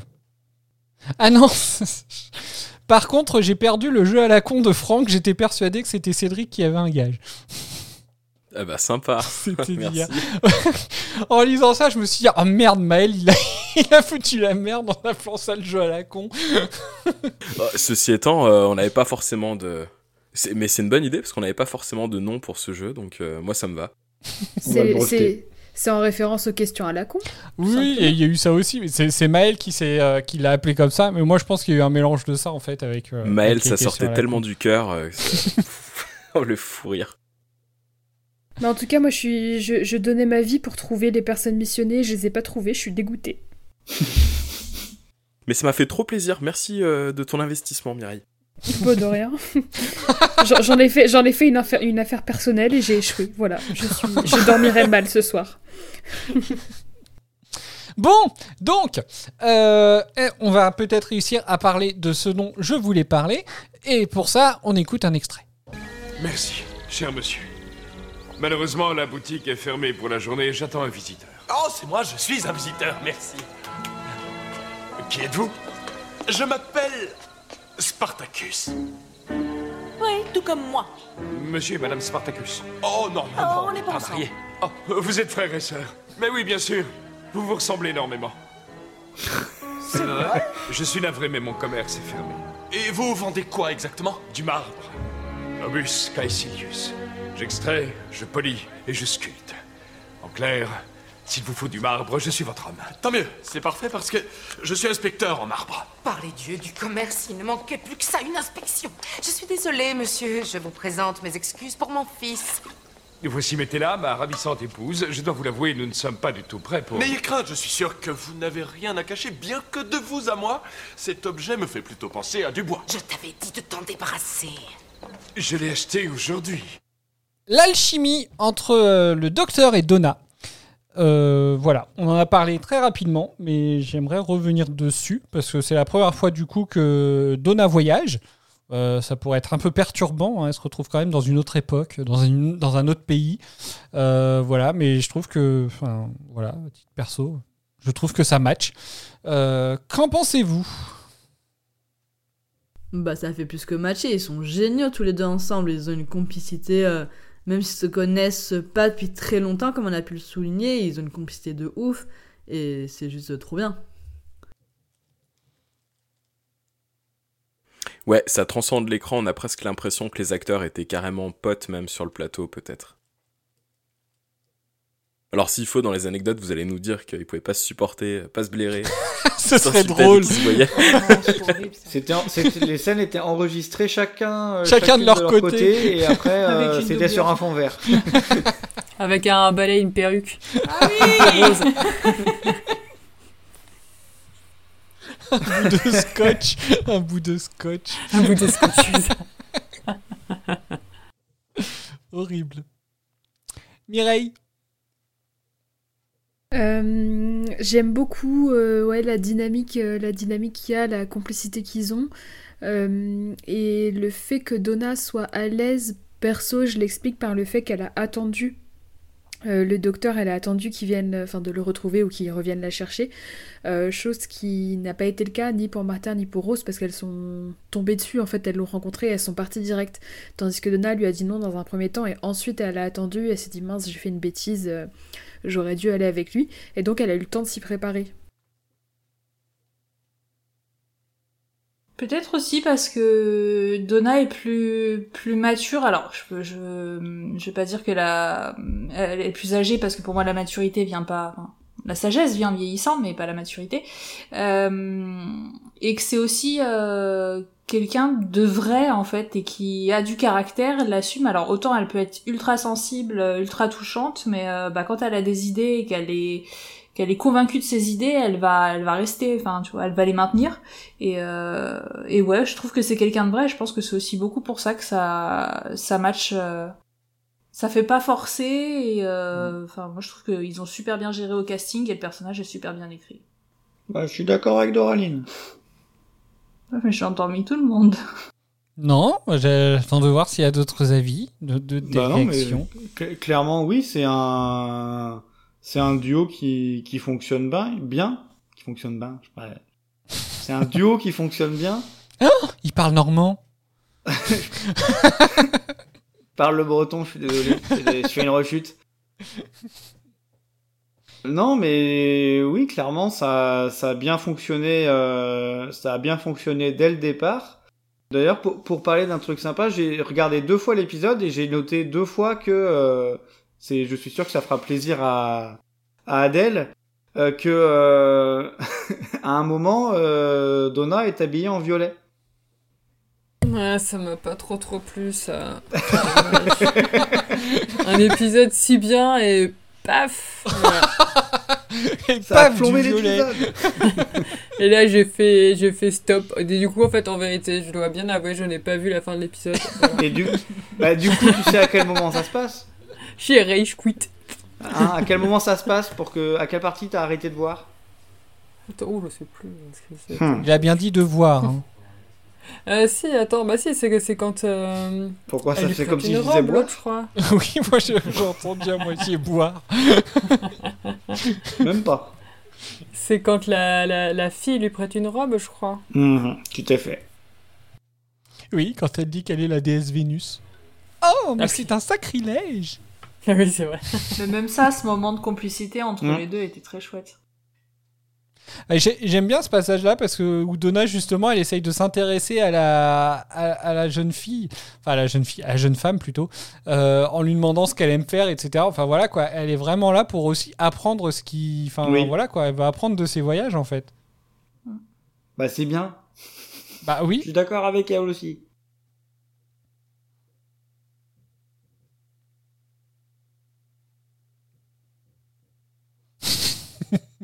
Est-ce que vous prononcez Donna regard. Noble ou Donna Noble Noble. Euh, moi Nobel. C'était, c'était, Ouais. c'était la question Un point. En tout cas en VF c'est une- ça se dit noble. D'accord. Par rapport à la VF. Ah. Je- il y a- Adèle elle s'est foutue de ma gueule. Le, le- le titre, en- le titre du DVD, c'est ça? Non, parce que j'ai envoyé un message. Je lui ai dit, mais attends, je crois que les doubleurs, ils ont pété un câble. Parce que je dis, à un moment, j'ai l'impression qu'on entend enfant à vendre, enfant à vendre. Oui Ah oui, au lieu de en fort. Et en fait, elle me dit, mais non, c'est en fort. Et j'ai dit, ah J'ai entendu enfant. Je l'ai eu aussi, mais tout de suite après, il dit elles sont, euh, ou je sais pas quoi, euh, il dit Et, moi, le- et le pire, c'est que j'étais là, genre, mais il dit ça pour rire ou il, il a vraiment compris enfin Il l'a vraiment entendu. non, mais j'ai vraiment compris enfant, au point que j'ai même essayé d'éc- d'écouter en VO ce qu'il disait le gars, et au final, en VO, c'est juste inaudible. Mais euh, donc voilà, je dis, mais ils sont fous, ils vendaient même des enfants. Ouais, mais ils en, ils en vendaient deux pour le prix d'un. Donc, euh, Oui, c'était ça. Ah, après, euh, c'était la spoiler crise déjà à l'époque. les- hein. spoiler alert sur les publications des réseaux sociaux, mais je, je savais très bien que c'était en fort parce que j'ai travaillé Oui. sur le, le panneau. Bon bah voilà. Bah, c'est coup, c'est je pas vraiment un spoiler vu que ce sera vu que le, le truc sera publié vrai. avant l'épisode donc euh, Eh ben, c'est un spoiler euh, à retardement. mais voilà c'est drôle enfin bon j'ai été un peu outré mais voilà Mais je l'ai bien vécu. donc euh, est-ce qu'il y a des personnages euh, sur lesquels vous voudriez revenir? Lucius, c'était particulièrement énervant. C'est le prénom, ça? Non, je crois pas, non. Oula, J'avais pas tilté. Pardon. Ah ouais, non, si, c'est c'est une tête à claque. Hein. Ce qui aurait été extraordinaire, pas- ce serait que quelqu'un dans l'épisode les regardait et lui est sorti Mais comment fais-tu pour te supporter, Lucius? Ça aurait été tellement beau. C'est vrai. Non, Non, mais il n'était pas encore sorti. Enfin, le Harry Potter était pas Ah encore bah ça y est, je, je rigolais de ma blague et là j'ai envie de pleurer maintenant. Il était pas. Ah ouais, non, c'est vrai, celui-là, il était pas sorti, c'est vrai. Bah oui, c'est le dernier. Enfin, l'avant-dernier. Oui. Lucius, c'est c'est l'oracle ou c'est le fils de. L'augure. Euh, bah, C'est c'est le celui qui père, c'est le vendeur, c'est celui qui a fait la carte à puce. Ouais. Non, ça c'est. Non, Lu- Lucius, c'est l'augure. Caecilius, c'est le père. Ah oui, c'est lui qui fait les. Ah Hein Bah, il s'appelle Lucius Caecilius.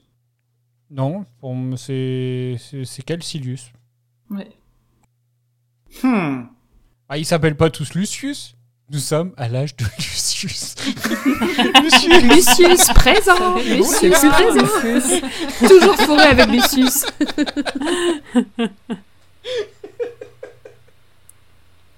Alors, le, le, le père, c'est Caecilius. Et.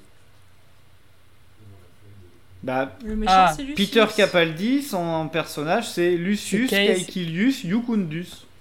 Yu- Yukundus. Et. Je sais pas. euh, Pour moi, Caecilius, c'est son prénom. hein. Bah non, c'est le nom de famille. Mais pourquoi sa femme l'appellerait par son nom de famille? Je sais pas. Ouais, parce que, en plus, euh, ça, non, ça, tu appelles tes enfants par leur nom de famille aussi? Bah, il y en a son un qui s'appelle bien Quintus, ça veut dire cinquième. Oui, son fils, il s'appelle. Quintus. Qu'est-ce qui s'est passé avec les quêtes d'avant? Enfant à vendre Alors, l'augure. Ah bah voilà, et deux mots d'un. Bah, ça fait un nombre pair. Hein. Le, le, le- l'augure s'appelle bien Lucius Dextrus. Oui, euh, oui. Oui, Dextrus. Et effectivement, le sculpteur de Mars s'appelle Lucius Caecilius. Nous sommes effectivement à l'âge de Lucius. c'est- Pourquoi ils s'appellent tous Lucius? Donc l'autre, c'est Lucius Quintus. Oh C'est là là, tant, tant que la, tant que la mère s'appelle pas Lucius, ça va. hein. Lucius Talina. oh là là Talina là. avec un L et deux A. Oh Excellent. Ah là là. Bref, donc est-ce qu'il y a d'autres choses sur lesquelles vous voulez revenir? Hum. Bah, l'air de rien, moi je trouve que la famille, elle est. Enfin, j'aime bien la famille, moi. Caecilius, donc Oui. euh, Métella. Ah non, c'est Métella, euh, sa femme, Evelina, Oui. sa fille, et Quintus, son fils. Mm. Mettez où Mettez là Mettez où Mettez là Je suis désolée, elle était éclatée au sol, mais j'étais obligée de la faire. ces, ces échanges n'ont plus aucun sens. Et donc, Bon, ouais, elle est sympa cette petite famille. Bon, au début, Qu- Quintus il prend un peu cher quand même. hein. Le pauvre, euh, genre, euh, tu fais rien de tes journées. euh, tu Ah, ferais mieux d'être comme ta sœur. Ouais, le fils.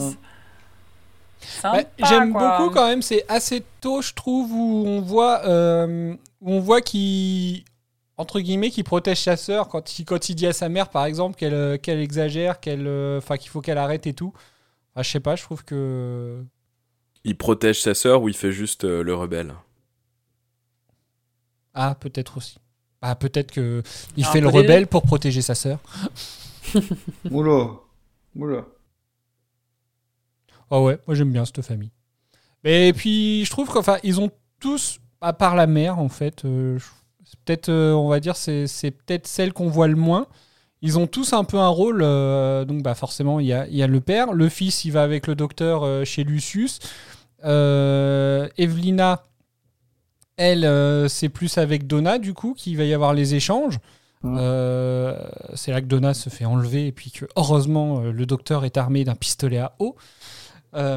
Cette scène est très drôle. Moi, j'aime beaucoup cette scène. voilà. Et puis, bah, je trouve ça, voilà. J'aime bien la petite famille.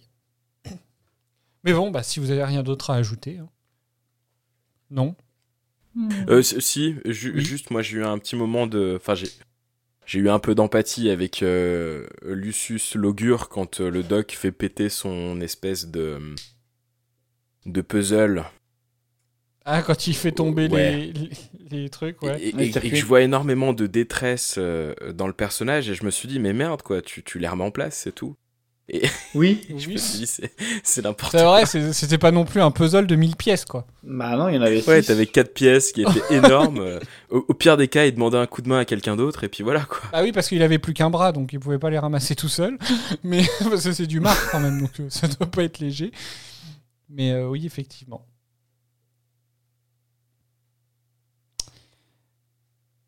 Est-ce que vous avez des éléments marquants?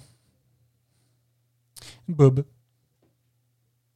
Euh, oui, la scène, euh, la scène du dilemme quand le doc se rend compte qu'il est face à un dilemme, c'est ce que je disais, hein, c'est ce qui m'a permis de, de, de raccrocher euh, l'épisode. Mireille. Eh bien, les... enfin, ce que j'ai évoqué un petit peu tout au long de l'épisode, en fait, c'est les dernières scènes dans leur globalité qui ont, qui ont, été, euh, qui ont été particulièrement marquantes, je trouve. Eden. Moi, c'est la scène quasiment euh, post-générique où on voit euh, quelques mois, je crois, après euh, du coup l'explosion Ah du oui. Vésuve, le fils qui se qui va prier devant le docteur Edona avec le Tardis, du coup la tablette. Oui, euh, où ils sont considérés trouvais comme, euh, comme étant les, les dieux de la maison. Oui. J'aime beaucoup ce petit clin d'œil. Et d'ailleurs, le Tardis s'intègre vachement bien à la place d'un d'un sanctuaire ou d'un enfin, d'un temple. Je trouve ça assez sympa. Tout à fait. Doraline. Euh, oui, alors j'en ai déjà parlé. euh, du coup, la scène où Donna supplie le docteur de revenir. euh, Ah oui, c'est vrai, tu m'as demandé même de la, de la préparer. J'ai commencé à pleurer et euh, celle qui m'a officiellement achevée, c'est quand elle euh, elle comprend qu'en fait ça va être inévitable et où elle, elle fait ce geste très symbolique d'aider le docteur à pousser ou à tirer, à baisser le levier. Ah, bah alors, c'est pas ce passage-là que. Bah, du coup, c'est le passage que j'ai diffusé tout à l'heure, ça. Oui, mais les Moi, deux je pense- euh, Je pensais que c'était celui-là. Euh... Oh, bah, je, je le passerai après. Adèle Alors moi c'est beaucoup plus tôt euh, le passage dans l'épisode. Euh, c'est la, la question hyper pertinente de Donna qui dit mais si je, je leur parle en latin qu'est-ce Mhm. qui se passe? C'est vrai, J'ai trouvé, je trouvais drôle. ça hyper intéressant comme question parce C'est qu'effectivement vrai. euh, et puis euh, qu'il il parle en celte ou je sais pas quoi. Que je crois. même le docteur n'a pas la réponse. Mais oui, ça j'adore Ouais. comme ça quand euh, il pose des cols comme ça genre euh, mais il se passe quoi et là bah j'en sais rien et, et je trouve ça très amusant. Pierre? Eh ben, j'avais noté le même euh, le même qu'Adèle en mettant que c'était justement assez euh, assez fou qu'elle soit euh, bah, comme elle l'a fait à plusieurs moments dans l'épisode, en fait, elle pose des questions qui sont un peu d'école pour le pour le docteur où on pourrait se dire qu'au bout de 900 ans, il pourrait quand même avoir la réponse. Et euh, bah, en fait, c'est des questions qui s'est jamais vraiment posées et puis euh, bah elle, elle est là depuis. Euh, c'est son premier voyage dans le passé, c'est son premier voyage euh, à l'étranger, et elle se pose directement, euh, directement la question. Ouais, ça, en fait, ils montrent vraiment, en gros, qu'ils ont une façon de penser complètement différente, et justement, ça, Mm. ça montre peut-être un peu une complémentarité, je trouve. Tout à Voilà. fait. Ouais. Et puis du coup, c'est marrant que ce soit euh, du celte parce que j'im- j'imagine que c'est qu'en 1900, en 1900, en 79, euh, à- l'anglais n'était pas encore développé, donc fallait trouver une autre langue. euh. Oui, effectivement.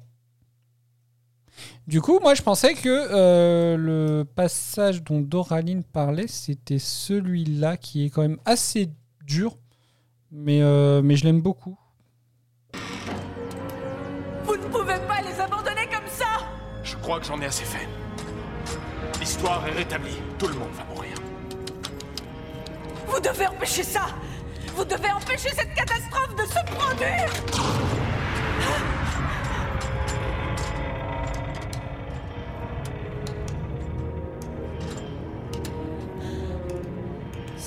pas juste. Non, ça ne l'est pas. Je vous rappelle que votre planète aussi, elle a explosé. Oui, je le sais. Vous ne comprenez donc pas. Qu'est-ce que vous croyez Si je pouvais revenir en arrière et les sauver, je le ferais, mais je ne peux pas.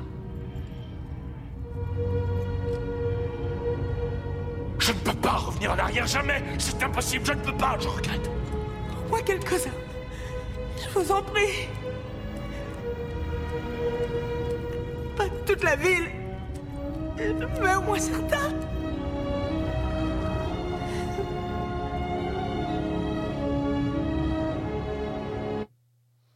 Voilà. Moi, Mais je si, du que- coup, c'est celle-là. Ah, c'est bon. celle où elle le supplie euh, d'en garder. Elle me prend au trip cette scène. Juste, Bah oui, mais euh, comme en tu, comme tu euh, disais que c'était un peu avant de quand elle l'aide, justement, alors que ça se passe après, en fait, ce passage-là. Non, j'ai dit et en parallèle. euh, Ah. J'ai dit que j'en avais deux. D'accord. Voilà, Moi, c'est vrai que c'est un passage très joli. Et, au moins, euh, en tant qu'actrice, elle pleure vraiment. Combien t'as d'actrices qui c'est des larmes de crocodile, quoi. oui, Et oui, là, non, euh, franchement, tu vois toute l'émotion, c'est ouf. C'est clair, quand on. Enfin, moi, l'impression que j'ai, c'est qu'elle est beaucoup plus habituée à des rôles comiques. Et je trouve que, enfin, clairement, elle est. Elle joue. Enfin, c'est une actrice, quoi. Clairement, moi, je trouve qu'elle est, euh, elle est. Elle est bien, quoi. Ouais, enfin, ouais, non, mais euh, je, je sais pas, je m'en rends pas compte, mais euh, franchement, enfin, voilà, moi, je trouve que. Ouais. Alors, et par contre, donc, cette scène-là, au final, par la suite, après, ce qui se passe, il y a un autre passage que je trouve assez ouais, touchant, enfin marquant. C'est à la fin, quand le docteur il lui dit Vous aviez raison, euh, j'ai parfois besoin de quelqu'un. Et, euh, et, c'est là qu'il lui dit Bienvenue à bord. Et en fait, euh, ça, moi, je me suis rendu compte qu'au final, ça faisait presque écho à la fin de l'épisode de Noël avec Donna, justement, où elle lui disait Trouvez quelqu'un, parce que je crois que des fois, il faut qu'il y ait quelqu'un pour vous arrêter. Mm. Et, Ah oui. euh, et en fait, euh, je trouve que ça. En fait, j'ai vraiment l'impression qu'il répond à cette remarque-là euh, et pas une, à pas, pas une remarque euh, plus récente, en fait. Je sais Bien pas vu. si c'est voulu, mais j'ai mal pensé en tout cas. Ouais, bien vu l'aveugle. Voilà, merci. On va passer aux anecdotes. Le meilleur moment. Tu parles de mon anecdote inutile et donc indispensable.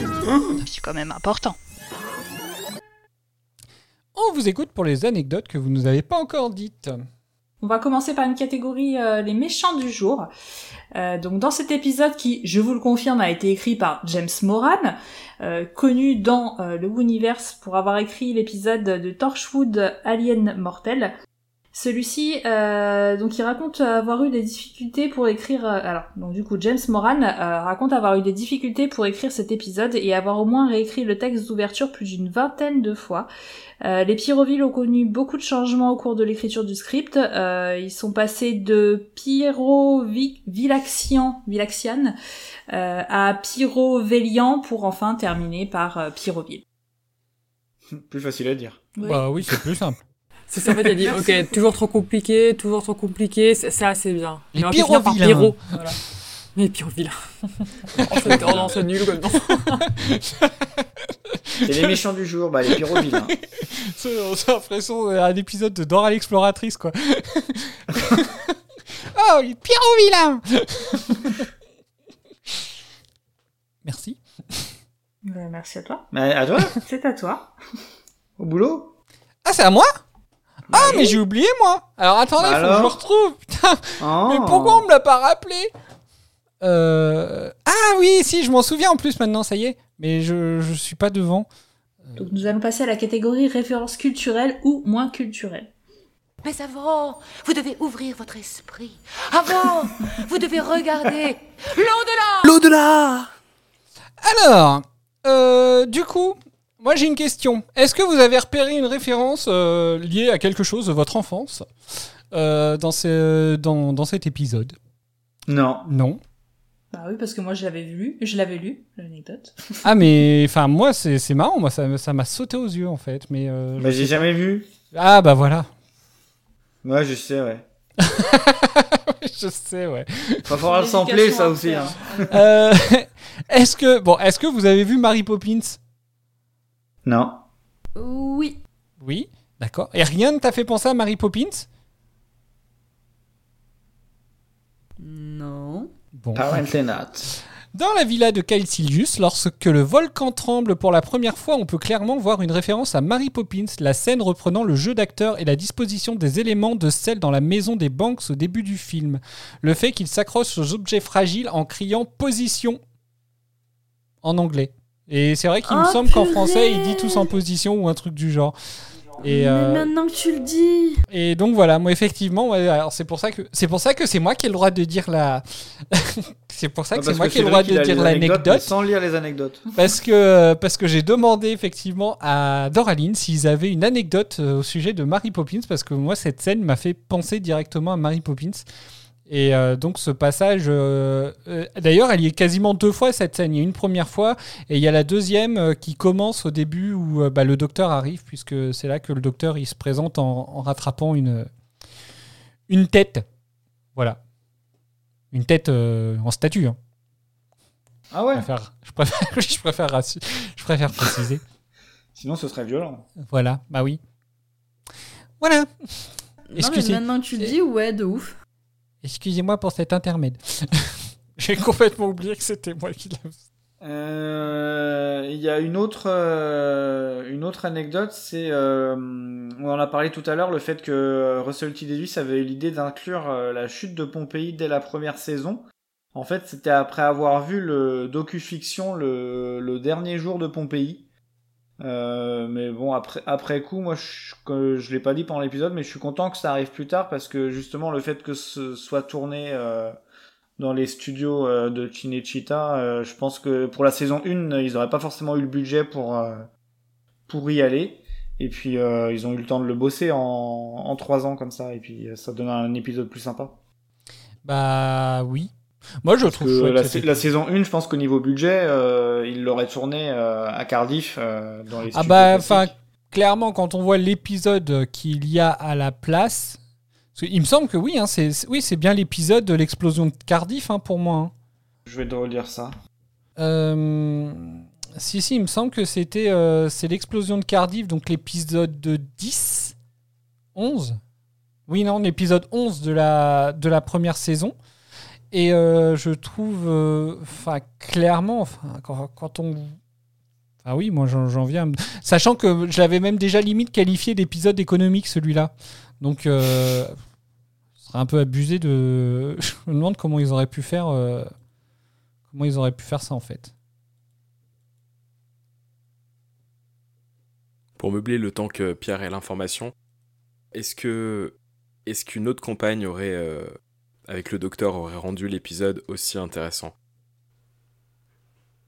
Qu'on a, oui, forcément qu'on a déjà vu. Une des deux, de Oui, Rose bien sûr. Martha. Oui, oui, oui, oui, oui. Entre Non. Rose et Martha. Parce que pour moi, aucune n'était capable de jouer l'émotion euh, comme ça à la fin. Ouais, 100% d'accord avec toi. Et moi, je pense que les. Que ce soit Rose ou Martha, ils auraient peut-être pas eu un pouvoir sur. Entre guillemets, je mets des guillemets sur le mot pouvoir. euh, Sur le docteur euh, dans son. Dans son choix, entre guillemets. Dans son choix. Aussi. Oui, et peut-être qu'il y aurait eu un peu moins de profondeur. euh, elles auraient été toutes les deux outrées de, de ce qui était en train de se jouer, mais il y aurait peut-être pas eu la même prise de conscience qu'a pu avoir euh, Donna face à la situation iné- inéluctable. Mm. Inéductable. J'arrive pas à le dire. Non, mais je retrouve pas. euh, Non, bah, je pas retrouve pas l'information. Euh, et je suis d'accord, pour moi, c'est clairement. En fait, euh, après, chez- on s'était déjà posé la question hein, sur, euh, sur d'autres épisodes euh, de si, euh, avec une autre compagne, euh, ça l'aurait fait. Mais je crois qu'on avait surtout. Bah, vu qu'on en a connu que deux, de toute façon, enfin voilà. Et, euh, mais effectivement, moi, je trouve que là, c'est clairement une aventure pour euh, le docteur et Donna, en fait. Je trouve que c'est vraiment adapté au, au duo. Carrément. Dora, en tout début d'épisode, t'as- sorti un mot pour le mot de l'épisode. Et depuis tout à l'heure, j'essaie de m'en rappeler. Parce qu'il je l'ai- il m'a bien plu sur le moment et j'ai impossible de remettre la main dessus. Émotion. Euh, T'avais dit ça? Ouais. Non, alors c'est pas toi du coup. Il y Mon avait. plaisir quand même. Non, ton mot est nul en fait, c'était pas toi, désolé. Euh, Adèle, t'avais dit quoi? Euh, moi j'avais dit Cornélien. Ah voilà, super, merci, c'est le mot que je cherchais. Et voilà Oh là là. C'est parce que c'est proche de Cornelius. Très bien, Du coup, on, on enchaîne? Continuons. Ouais, ouais, ouais. Vas-y, vas-y. Alors du coup, c'est de Russell T. Davis que viennent les idées euh, des blagues lingu- linguistiques, euh, s'inspirant des bandes dessinées d'Astérix, euh, notamment Lucius Petrus Dextrus, donc qui signifie bras Lucius au bras droit pétrifié. Oh, Nous avons ah, le droit- spoil Bah, Ah. Bah oui, en fait, son nom, c'est un spoil. Puisqu'on l'apprend qu'après que son bras droit, il est pétrifié. Du coup, tu m'as Tu lui as fait peur. Non. Comment je vous rends parano? Je suis un tyran. On a aussi du coup TK Maximus, qui est un jeu de mots, un jeu de mots avec TK Max, une chaîne de magasins anglaise. Allez, On a vas-y, aussi paye Spar- ta pub. On Non, a aussi ouf. Spartacus. Ouais. Donc la phrase Je suis Spartacus est un clin d'œil au film des années 60 nommé Spartacus. Dans, le Doctor Who confidentiel de l'émission, il est dit par Russell T. Davis que James Sporan a trouvé le nom de Mete- Metella et Quintus en, réalisant en relisant les manuels de latin de Cambridge. Et euh, en effet, dans ce manuel, du coup, on trouve la famille de Cassilius, donc, euh, comme l'a dit Pierre, une famille qui a péri à Pompéi le jour de l'éruption. Euh, comme l'a, toujours comme l'a dit Pierre, Lucius était un banquier. Euh, et euh, du coup, comme nous l'avons dit tout à l'heure, l'épisode que nous venons de commenter crée une histoire alternative où il serait sauvé par le docteur et irait à Rome.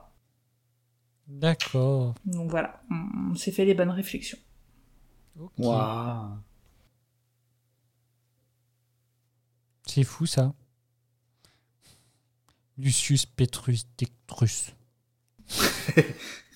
c'est euh, comme Harry Potter et la pierre philosophale, quoi. Enfin bref. Bah ça, non, c'est à l'école des sorciers. Ah oui, bah en... Non, le, non, non, non, le titre original, c'est the Philosopher's Stone. hein.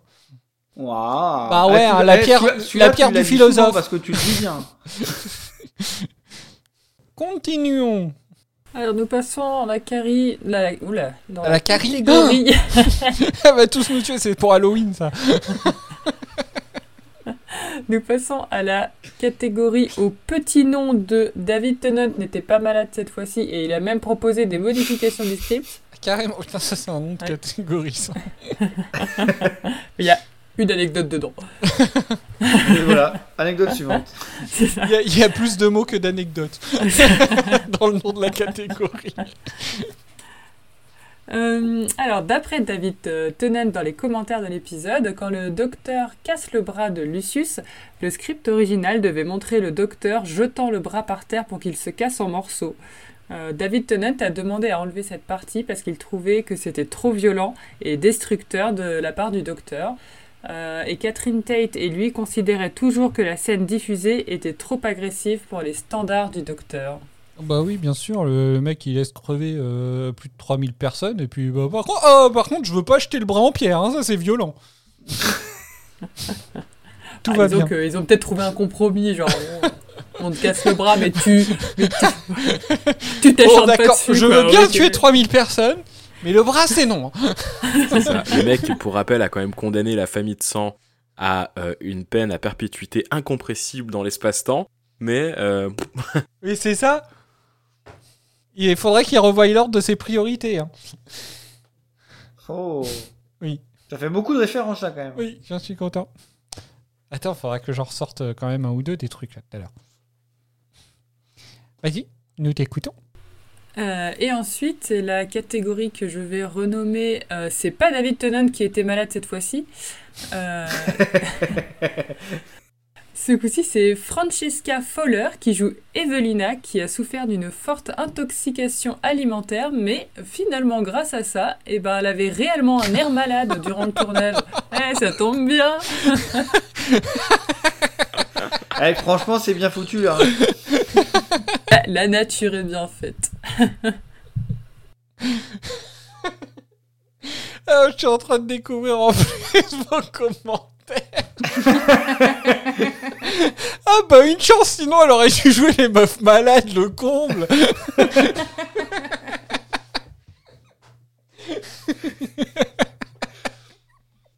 ah j'en peux plus bien. quoi. Tu remarqueras le petit jeu de couleurs aussi pour savoir qui dit quoi. oui, oui, je vois ça. Ah, vous m'avez tué.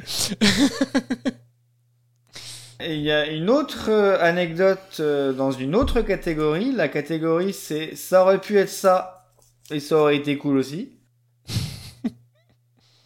Donc c'est l'épisode euh, qu'on a regardé, il remplace une histoire qui devait se dérouler pendant la Seconde Guerre mondiale, qui se serait appelée The Suicide Exhibition, euh, écrite par Mark Gatiss. Et Ah. euh, dans cet épisode-là, nous aurions vu des nazis prendre d'assaut le Muséum d'histoire naturelle de Londres, lui-même envahi par des monstres. Et l'action aurait permis de découvrir une chambre secrète sous le musée.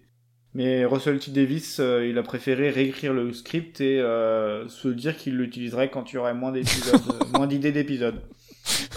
C'est horrible. Bon, Marc, ton truc c'est Oh, nul. alors on le garde de bon, côté au cas où. côté quand même, quoi. Ça me rappelle. Une idée inassouvie. Ça me rappelle quand j'avais, euh, ça, me- ça me rappelle quand j'avais invité un pote pour un nouvel an et qui m'avait dit bah écoute si je trouve pas mieux je viendrai. En gros, c'est tellement ça quoi. C'est horrible. Mais est-ce qu'il était venu au final?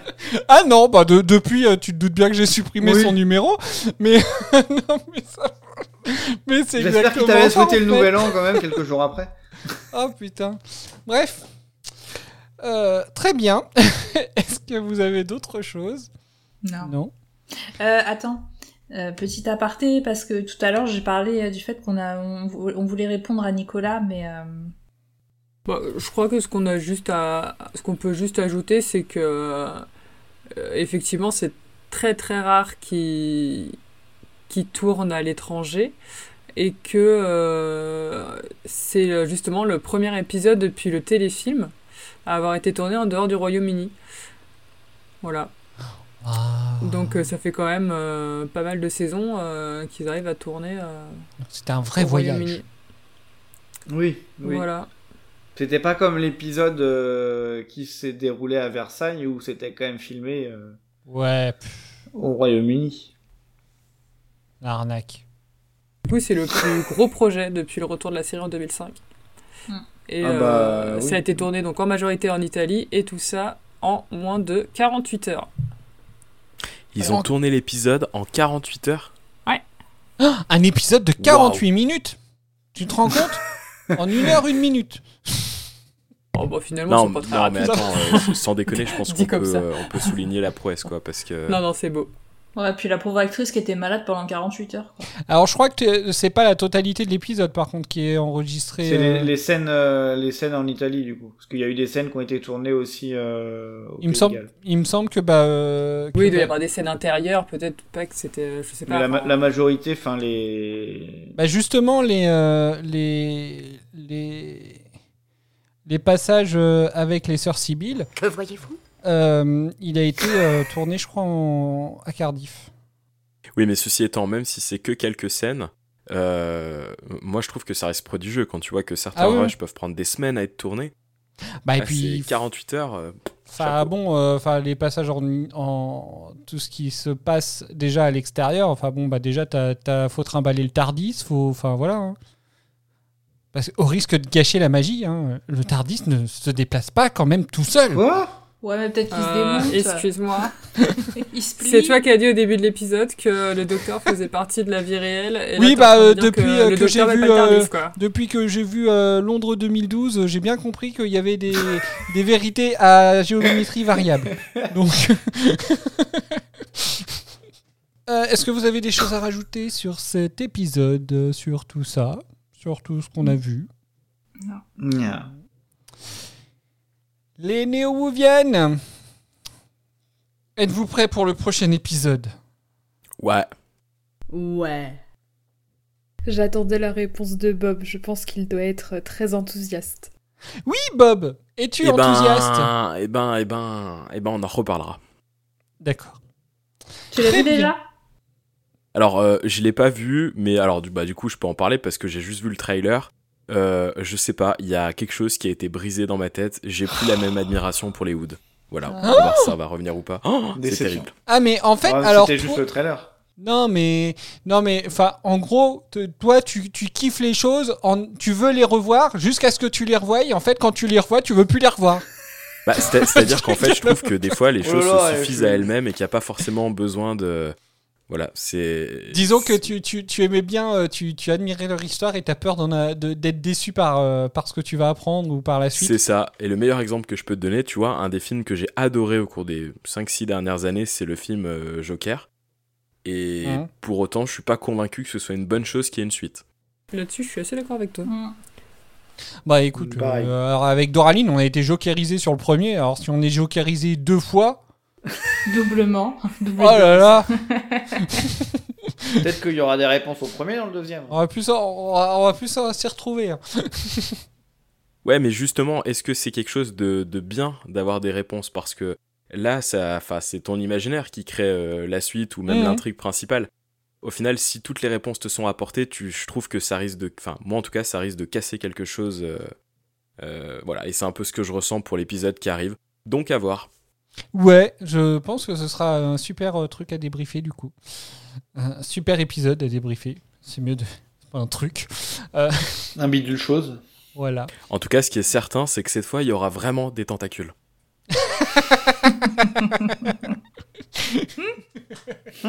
je, je- je rigole intérieurement.